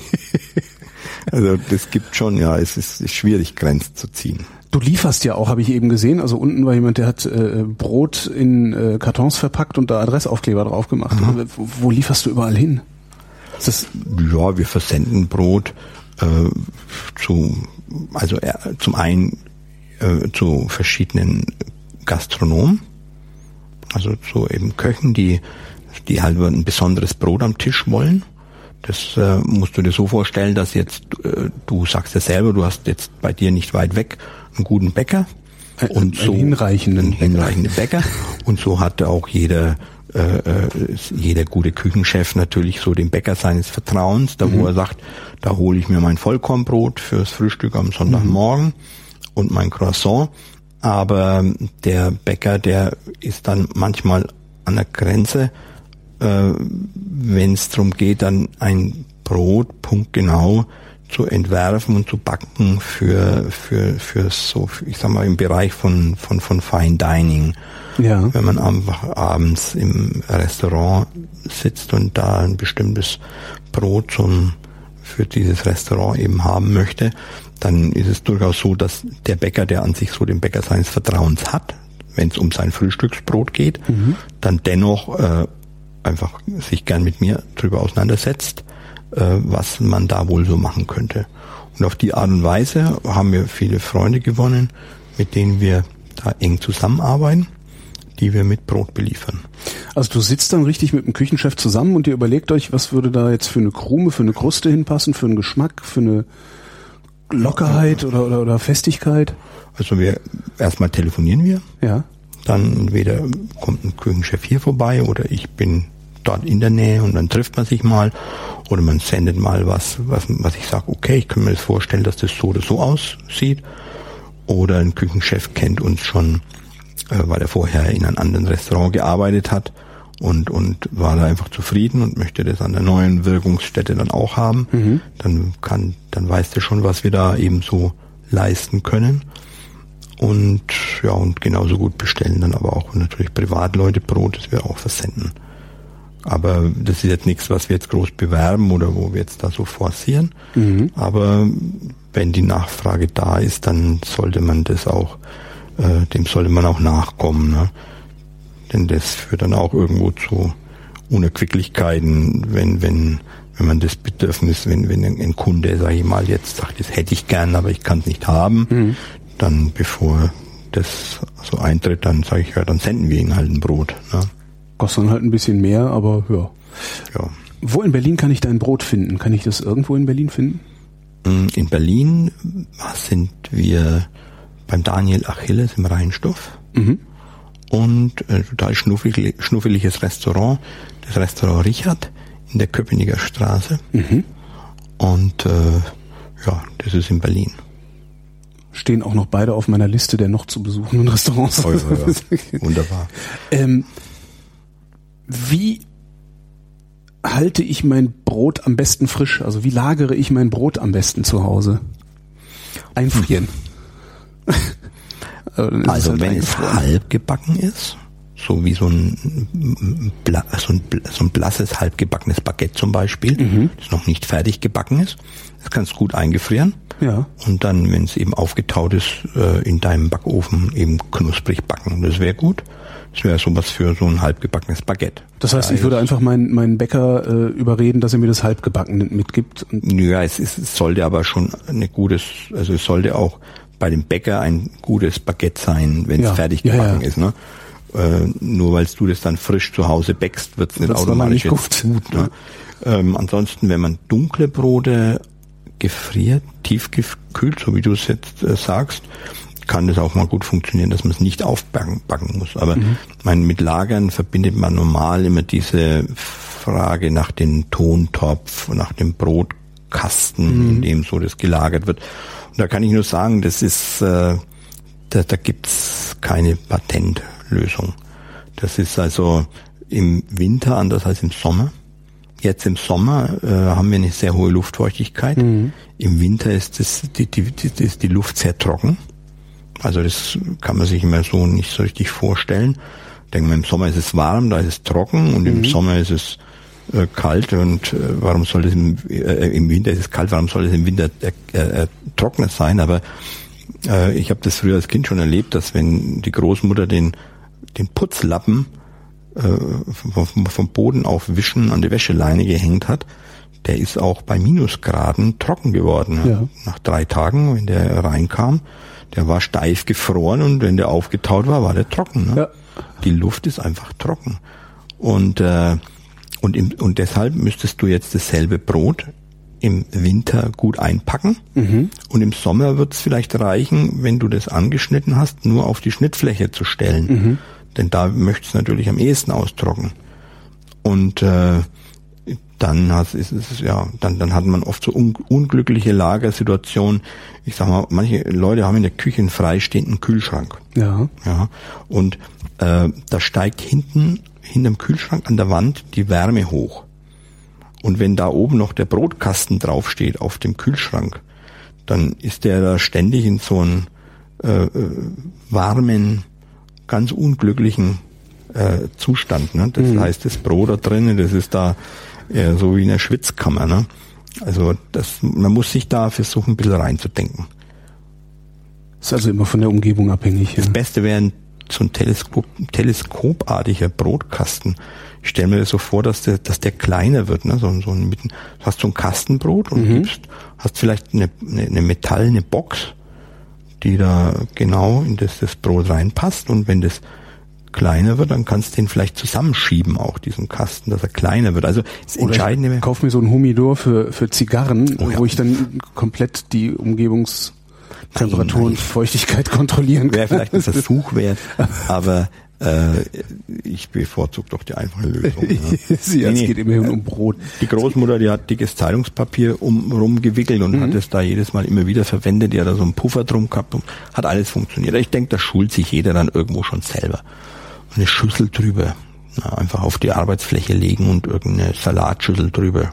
Wie eine Käseglocke, nur eine Brotglocke. Mhm. Sicher Picobello, denke ich mir. Ne? Du sagtest vorhin, du fährst einmal die Woche nach München. Was machst du da dann? Steht ihr ja. auf dem Markt und verkauft Brot? Nee, nee, nee, nee. Das ist nur einfach, weil wir da einen Wiederverkäufer und verschiedene Restaurants beliefern. Mhm. Und das wäre einfach zu aufwendig, da dieses Brot, das dann, dann doch so ein Lieferauto voll ist, das alles einzupacken und mhm. versenden. Na, das heißt, äh, da ist es dann einfacher halt zu sagen, hier, das, wir setzen uns ins Auto und fahren da einfach hin. Wiederverkäufer heißt, ich kann in München dein Brot auch in einem Laden kaufen gehen und muss nicht extra nach Dachsbach fahren. Genau. Und das geht auch nur in München und Dachsbach, woanders kriege ich dich nicht. Ja, das, in, in München gibt es jetzt auf jeden Fall, mhm. ne, dass man sagt, da kann man das Brot kaufen. Und äh, in Nürnberg hat es eine Handvoll Bioläden, die einfach von uns Brot haben. Oh ja. Na, ja. Aber das ist alles nicht so, dass man sagt, da, da, da hat man jetzt ein ganzes Sortiment. Ne? Also das, deshalb ist es schwierig jetzt äh, da zu sagen, da gibt's jetzt unser Brot. Ja. ja. Das ist, ne, gehst du da hin und denkst, ja, wo sind jetzt die Croissants oder okay, ja, wo, wo sind sie denn jetzt? Ne? das ist halt einfach, da gibt's halt verschiedene Sorten Brot und der eine hat die Sorte im Verkauf und der andere möchte gerne eher diese großen Leiber haben. Das andere ist ein Bioladen, der eher so typisch äh, Kastenbrote, Vollkornbrote mhm. verkauft. Deswegen, das ist ja auch wieder da nur für den kleinsten Bereich im Umfeld dieser Bioläden, die einfach das Brot dann dort schätzen, so wie es angeboten wird. Gibt's denn das im Leben eines Bäckers, dass man, also vor allen Dingen, wenn man jung ist, äh, Angst vor bestimmten Sachen hat? Also ich kenne das so vom, vom, vom als, als Hobbykoch oder überhaupt von zu Hause. Alle haben Angst vor Teig. Das ist ein ganz bizarres Ding. Und äh, ab dem Moment, wo man das erste Mal einen Teig geknetet hat, der nicht an den Fingern kleben geblieben ist und dann hinterher beim Backen auch noch ordentlich geworden ist, ab dem Moment ist die Angst vor dem Teig weg. Ähm, Gibt es sowas bei Bäckern auch? So den Endgegner? Sachertorte? Mhm. Ja, also das gibt's ja immer dann nur, wenn man sich seiner Sache nicht sicher ist. Ja. Na, das ist an sich so, so die, die, das ist ja eine Angst vom, vom, vom, vom Scheitern jetzt. Mhm. Ne? Und so wie ich das vorhin so mit dem Kind äh, versucht habe zu erklären, das so langsam äh, größer wird und, und, und immer reifer und weiter blicken kann, äh, so wird man ja sehr, oder führt man sich ja sehr langsam an die verschiedenen Schwierigkeitsgrade heran. Mhm. Und äh, das Schwierigste ist einfach natürlich, wenn man es weiß, wie es geht. Ne? Das ist beim, das ist ja, das ist, das ist also wirklich nur nur eine Sage vom, nur, nur, nur so eine Sache vom, wenn man sich nicht sicher ist. Ne? wenn man sich, wenn man Sachen nicht oft macht. Doch, das gab's und zwar allein so ein ganz simples Gebäck wie äh, die, die Krapfen oder jetzt oder Berliner. Mhm. Ja, so ein Saisongebäck, das immer nur zur Saison gab. Und das muss man sich immer wieder aufs Neue lernen, wenn die Saison wieder beginnt. Das beginnt immer erstmal mit so einem neuen Findungsprozess. Und so ist es jedes Jahr beim Panettone. Mhm. So ist es auf Ostern die Colomba. So, ja, sind es diese speziellen Sachen, die man einfach nicht konstant einfach pflegt. Da hat man das doch tatsächlich, also auch Sachen, die man normal schon kennt, die einem vertraut sind, ist man am Anfang immer wieder so am Suchen und Forschen. Und natürlich kann jeden Tag was schiefgehen. Im Umkehrschluss ist aber eben jedes Brot, das du gelungen aus dem Ofen holst, dann jedes Mal auch wieder ein kleines äh, Erfolgserlebnis. Weil es ja nicht zwingend immer äh, automatisch gelingt. Und wenn du nur äh, irgendwie verpennt hast, den richtigen Moment des, des, des Einschießens, also die richtige Garzeit abzupassen, dann wird es blöderweise äh, nicht so schön oder wie du es dir gern äh, äh erträumst oder in der Konditorei hast solche viele solche Sachen, weil das äh, so Sachen, die man nicht oft macht, ne? Kann schon sein. Äh, Pralinen mit einer Zuckerkruste innen drin oder solche Sachen. Wenn das jetzt jemand mal machen soll, der das jetzt standardmäßig nicht macht oder so Nougat de Mondelimar, das sind natürlich keine Finger, keine einfachen Fingerübungen. Ne? Aber ja, ich, ich würde sagen, das ist jetzt alles nicht sehr häufig. Ne? Das ist, aber Hochzeitstorten fallen mir da gerade ein. Hochzeitstorten. Hochzeitstorten oder oder größere Torten, die die die die die lange vorbestellt sind. Die sind so so eine Sache, die nicht im Standard äh, man hat. Die sind immer anders. Das ist so mit dem Moment der Bestellung würde so ein kreativer Prozess losgetreten und du veränderst du, du, das, das, das Produkt, das, er verändert sich eigentlich so lange, solange es noch nicht fertig am Tisch steht. Ja. Und, und wenn es am Tisch dann steht, dann kannst du immer noch dran dekorieren, wie du die Beeren jetzt auf dem Kuchen dekorierst oder vielleicht einfach noch ein, äh, ein Trockengesteck äh, von Blumen, das vielleicht irgendwo an der Nachbartisch da steht, das dann noch mit ranholst, um mhm. das fertig zu dekorieren. Das ist sowas, das kann einen schon ganz schön fiebrig machen. Na, wenn man das einfach nicht, wenn das jetzt, wenn das nicht eine Standard ist, dass man sagt, die Torten sind immer jeden ständig immer gleich. Na dann, das ist sowas, das finde ich schon, ist immer ein sehr großer Kitzel. Weil man, weil der Prozess erst dann abgeschlossen ist, wenn es steht. Und bis dorthin man ja immer dran äh, rumdoktert im Gedanken, ne, die Tage vorher und, und, und versucht sich da die Rohstoffe sind anders, die man verwendet, die Schokolade, welche und was weiß ich. Das heißt, du nimmst jede Bestellung an? Nee, auf keinen Fall. Das, nee, das tun wir natürlich nicht.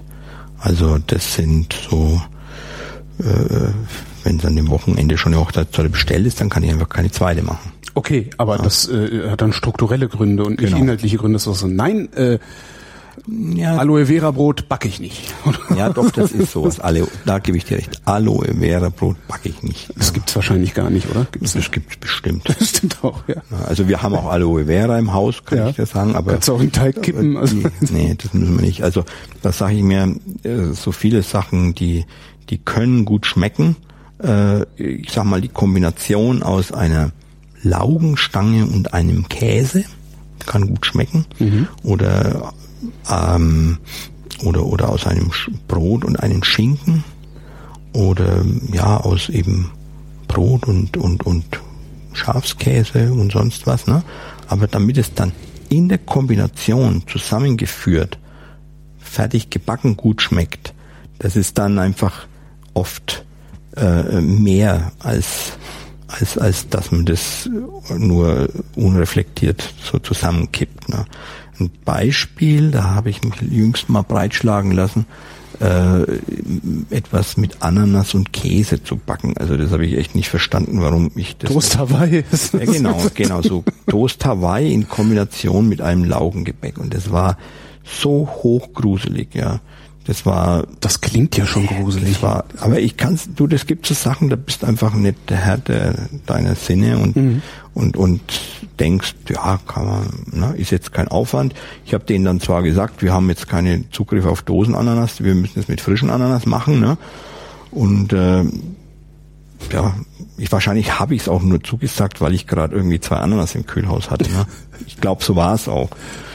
Und es schmeckt, also, nee, lass das Thema, das ist nicht gut. Nein, wir machen nicht alles. Du hast jetzt vorhin häufiger gesagt, dass du den Teig lockern äh, willst mit äh, mit Sauer mit Sauerteig den Teig lockern. Was genau bedeutet das? Das habe ich nicht verstanden. Ja, ganz einfach. Ohne Lockerung wäre es, wenn du jetzt zum Beispiel einen Crepe-Teig anrührst. Ja. Nimmst Mehl und nimmst äh, Milch und ein Ei vielleicht rein mhm. und dann hast du da einen Liter Teig. Ja. Und wenn der jetzt dann nach dem Backen aber vielleicht das doppelte Volumen hätte mhm. und du den dann durchschneidest und innen ist er wie ja so porös, ne, mhm. mit Poren versetzt, dann wäre das eine Art von Lockerung. Ein Biskuit zum Beispiel, ob das jetzt mit geschlagenen Eischnee wäre oder ob du jetzt da äh, das, das Ei und Zucker schaumig schlägst und, äh, und, das, und das Mehl darunter hebst, dann hast du auch wieder so eine schaumige Struktur, die nach dem Backen, wenn du es durchschneidest, einfach so eine gelockerte, äh, äh, so ein gelockertes Innenleben hat, wie eben alles so von durchsetzt von kleinen Bläschen. Und das ist das, was man erreichen will, wenn man etwas lockert. Mhm. Und ähm, beim Brot ist es in der Regel der Sauerteig oder die Kombination aus Sauerteig und Hefe. Mhm. Beim Kuchen kannst du es auch über Backpulver erreichen. Benutzt du Backpulver? Wir haben Backpulver in der Backstube, mhm. also Weinstein Backpulver. Äh, benutzen tut's aber mein Vater. Also mein Vater, der hat praktisch so zwei, drei so traditionelle äh, Kuchenrezepte, die er praktisch zweimal die Woche backt. Mhm. Die hören auf den Namen Marmorkuchen, Rotweinkuchen und Nusskuchen mhm. und das ist dafür hat hat mein Vater praktisch Backpulver, aber ich, er ist auf jeden Fall schon stolz drauf, dass er das alles mit Dinkel backt. Ja. Und, äh, und, und ich sorge dafür, dass wenn er da Backpulver einsetzt, dass es eben Weinstein-Backpulver ist. Wir, ich selbst verwende kein Backpulver. Wie machst du das dann? Also wie, wie machst du das, was ich mit Backpulver mache? Das Lockern des Muffinteiges? Naja, in, den, in, in, in das Gebäck gibst du ja Eier rein. Ja. Und über diese Eier kannst du Volumen in den Teig bringen, indem du die Eier, eben Eier und Zucker, äh, schaumig schlägst und dann eben da unter die anderen Zutaten hebst oder die Eier trennst und mhm. äh, das Ei klar mit einem Teil von Zucker schaumig schlägst. Dann hast du auch, ähm, ne, du kann, weißt selber, ein Ei klar, fünf Ei klar, das ist so viel wie in, in einer Tasse und wenn du das schaumig schlägst, dann sind so viel wie drei oder vier Tassen. Mhm. Und wenn du das einfach geschickt machst, äh, so dass du dann dieses Volumen nicht zerstörst, wenn du das unter die anderen Zutaten mischst, dann hast du da ein schaumiges Gefüge und das nach dem Backen ein gelockertes Produkt, auch ohne Backpulver. Das habe ich auch noch nie geschafft, das mit dem Eischnee unterheben. Das, Doch, das, das schaffst du. Ja, bisher nicht. Also es wird besser, aber du darfst auf ganz wichtig wäre, dass du immer einen Anteil an Zucker im Eischnee haben mhm. solltest, denn dadurch wird der Eischnee stabiler. Mhm. Also das heißt, wenn du jetzt zum Beispiel drei Eiklar hast und gibst da 50 Gramm Zucker dazu mhm. und schlägst da einen Eischnee und lässt den mal in deinen äh, Rührkessel stehen, kannst du den beobachten, der bleibt da so stehen. Mhm. Und wenn du da keinen Zucker reingibst und schlägst diese drei Ei klar, dann werden die zwar viel schneller luftiger, aber wenn du das beobachtest, dann bleibt da zwar oben so ein Schaum, aber nach unten setzt sich die Flüssigkeit wieder ab.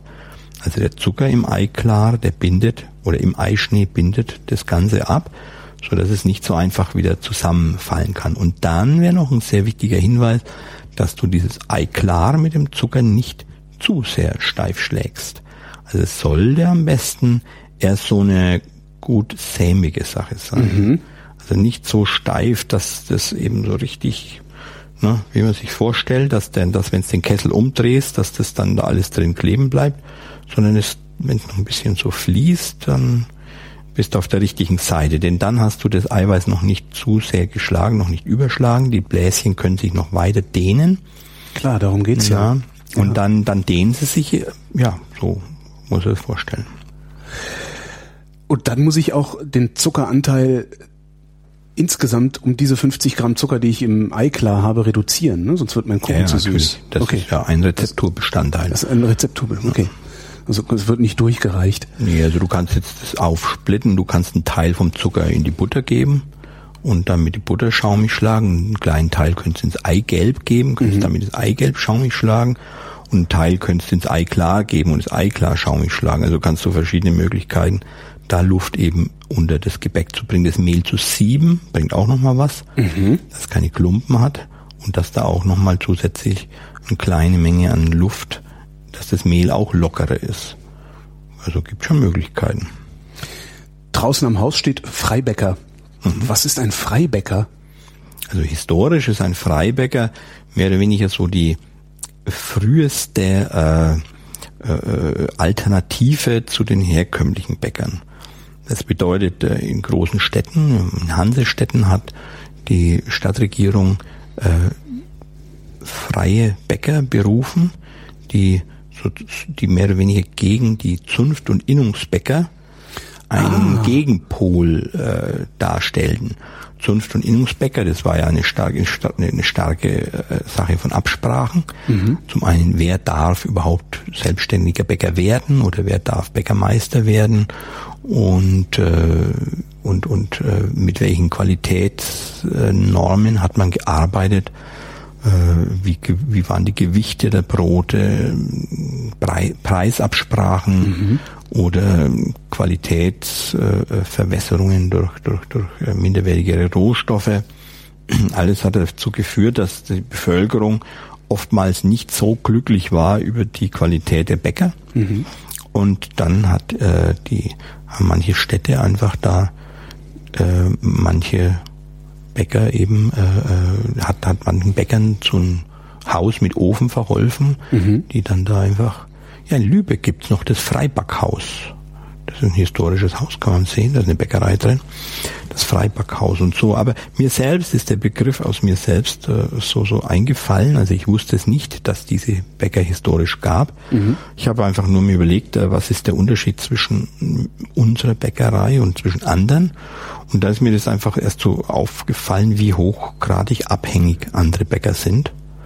Also abhängig zum, von Rohstofflieferanten, Von Rohstofflieferanten. naja klar, also äh, in der Regel hat ein Bäcker eine sehr kleine äh, Menge an Rohstofflieferanten, man- manchmal nur einen einzigen Lieferant, von dem alles bezogen wird. Mehl, Hefe, äh, Alles einfach, ne? Und und äh, wir haben, ich würde jetzt mal sagen, also ich, ich weiß es nicht, aber wenn ich jetzt mal sag 150 Lieferanten, dann dann dann unter, dann übertreibe ich jetzt sicher nicht und es werden täglich mehr. Ich war jetzt am Wochenende äh, äh, in in einem kleinen Ort und äh, an sich war ich im Nachbarhof auf eine Hochzeit eingeladen, hatte die Hochzeitstorte dabei und gegenüberliegend ist ein Biohof und da war ich und dann habe ich mitbekommen, dass die ernsthaft ihre eigene Sonnenblumen anbauen, also Schäl-Sonnenblumen und äh, jetzt habe ich wieder neun Lieferanten für die Bio-Sonnenblumenkerne, na, die ich bisher immer über den Bio-Großhandel bezogen habe. Jetzt habe ich wieder einen neuen Direktbezug von von dem von Kümmel und auch von äh, äh, Sonnenblumenkerne. Also so wird es immer mehr. Und äh, deshalb, ja, und, und, und je, je, je kleinteiliger diese Organisationen sind, desto stabiler und unangreifbarer sind sie eigentlich. Ne? Wenn du vorstellst, du hast nur einen Lieferant und äh, ganz billig gesagt, in seine Lagerhalle brennt ab, dann, Ja. dann, ne, dann fehlt dir nicht nur ein Rohstoff, sondern einfach alles. Alles. Ne? Und ähm, und, und je, je kleinteiliger das organisiert ist, desto unangreifbarer ist es. Das ist halt auch so ein Grund, warum wir auch gerne so klein sind, wie wir sind. Ja. Weil ich dafür plädiere, dass einfach diese kleinen Bäcker in ihrer Vielfalt erhalten bleiben sollten. Nicht nur wegen jetzt der Vielfalt an Gebäcken, sondern halt auch wegen der Stabilität für diese ganze ja, Volkswirtschaft oder wie ich es jetzt mal sagen soll. Regionalwirtschaft immerhin. Regionalwirtschaft. Also es gibt ähm, bei uns, wir sind wir sind skandalfest, verstehst du? Ja. Also das das wir, da meine ich wir kleine Bäcker. Ne? Ja. Nehmen wir, mal, weil weil das das das heißt, äh, wir sind nicht abhängig von einem großen Eierlieferant, der auch, egal ob das jetzt Bio oder konventionell wäre, wegen irgendwelchen Futtermittel jetzt mal äh, in einen Skandal verwickelt wäre. Wir haben vielleicht fünf oder sechs Kleinstzeuger, von denen wir Eier bekommen. Also einfach Picobello und äh, super. Warum machen die anderen Bäcker das nicht? Tja, zu, auf, zu viel Aufwand. Also da fehlt die Leidenschaft dazu, denke ich mir, das so zu tun. Es ist eben sehr einfach natürlich, äh, äh, wenig ein oder einen Lieferanten zu haben. Das bedeutet, äh, ich will als Beispiel nennen, wenn jemand einen Lieferant hat, von dem er einfach alle Rohstoffe bekommt, dann er auch nur eine Rechnung. Bekommt eine Rechnung, hat ja. nur einen Lieferschein, ja. äh, tut sich bei der Verwaltung un, unendlich leichter, ne? aber wird nie diesen Grad an Individualität schaffen. Ist es teurer, so zu arbeiten, wie du arbeitest? Sind deine Produkte wesentlich teurer als äh, die von das, anderen richtigen Bäckern? Boah, das habe ich mir noch nie gefragt, ob das jetzt teurer ist. Also ich würde jetzt mal sagen, wir haben einen sehr, sehr großen Aufwand, der ist für uns damit verbunden, die Rohstoffe zu bekommen, weil mhm. es ist, beschränkt sich bei uns ja eben nicht auf Mehl und Wasser, ne? Mhm. Weil wir halt einfach, wenn du in den Laden zu uns kommst, ist es eine ganz ordinäre Bäckerei bei uns bekommst einfach alles, was du in der Bäckerei eben bekommst, wenn du in, in, in die Auslage guckst. Und dazu ist einfach eine ganz, ganz, ganz, ganz große Rohstoffpalette nötig. Ähm, und deshalb natürlich ein sehr großer Aufwand für uns. Äh, siehe nur Lagerhaltung Getreide. Ne? Mhm. Ich kann nicht irgendwie sagen, ich brauche jetzt Mehl, sondern ich muss das Getreide einlagern, muss es zum Vermahlen bringen, muss es reinigen lassen, damit ich selber vermahlen kann. Und äh, für das würde ich jetzt sagen, nee, nee, also wir haben ein außerordentlich äh, gutes Preis-Leistungs-Verhältnis mhm. für, für unsere Kunden. Und äh, ich habe jetzt auch erst mir jüngst zum, zum Spaß mal eine Bilanz, eine Bilanz angeguckt von einer großen Bäckerei. Kann man überhaupt, überhaupt äh, ganz, ganz einfach einsehen. Und zwar, du nimmst äh, bundesanzeiger.de, mhm. gibst halt irgendwie ein, was du, welche, welche Firma du gern äh, wissen möchtest, alle GmbHs müssen, sind da äh, äh, veröffentlicht, äh, verpflichtet. Und dann kannst du sehen, was für, wie wenig da vielleicht manche Bäcker verdienen im Verhältnis zur Größe, die sie haben und wo das Geld hinfließt. Na, natürlich mhm. in den Kapitaldienst zu den Banken. Das kannst du da gut sehen. Ne? Und äh, das ist das, was wir eben nicht haben. Ne? Solche das heißt, du bist schuldenfrei. Ich bin aktuell schuldenfrei, also solche Verbindlichkeit. Aber das ist jetzt nicht, ich will aber, ich muss nicht schuldenfrei sein oder schuldenfrei bleiben. Mhm. Also wenn ich jetzt irgendwas kaufen müssen, möchte, ein Nachbarhaus und ich habe das Geld nicht, weil ich spare ja nicht prinzipiell, ich bin niemand, der spart. Mhm. Ähm, der, das heißt, ähm, dann dann, dann kann ich da natürlich Geld aufnehmen oder mir Geld borgen, aber ich würde mich damit nicht in eine Abhängigkeit bringen. Mhm. Das, das meine ich, ich bleibe trotzdem frei, also Herr von, von allen den Vorhaben, die ich einfach so tun möchte. Und das kann ich einfach erleben, dass das andere Bäcker nicht sind. Oder, oder und gilt auch für andere Gewerke. Ja, und dann hat der Freibäcker äh, das ist jetzt ein Begriff, den haben wir jetzt vielleicht mal, das, das ist vor zehn Jahren, wird mir das eingefallen sein. Ich könnte jetzt mal überlegen, ob man den, den Begriff mal überarbeiten müsste, ob es da, ob der vielleicht jetzt ein bisschen schon zu, zu, zu anarcho- oder revoluzermäßig klingt, ja, und ich das jetzt vielleicht so gar nicht jetzt bin, sondern mich vielleicht zwischenzeitlich eher, ähm, eher, eher, äh, eher, eher innovativ sehe, ne? dass ich sage, wir sind an sich sehr modern, eine moderne Bäckerei, nicht im Sinn von modern und Maschinen, sondern von den Nachhaltigkeitsgedanken, dass da, dass, dass wir uns vielleicht, ja, aber ich, ich, ich bin auch so, auch da wieder frei, dass ich sage, ich bin frei äh, davon, mir einen neuen Namen suchen zu müssen. Ne? Also eigentlich ist es, das ist eigentlich egal. Ne? Also wir sind halt die Bäckerei Erbel und und, und einmal sind wir Freibäcker und einmal sind wir äh, äh, Gourmetbäcker oder was weiß ich. Also es gibt die gruseligsten, gruseligsten Begriffe, die man ertragen muss. Ne? Kultbäcker ne? schon? Kulturbäckerei, Kulturbäckerei Erbel, genau. www.kulturbäckerei.de Also das Entscheidende ist das, was dabei rauskommt. Ne?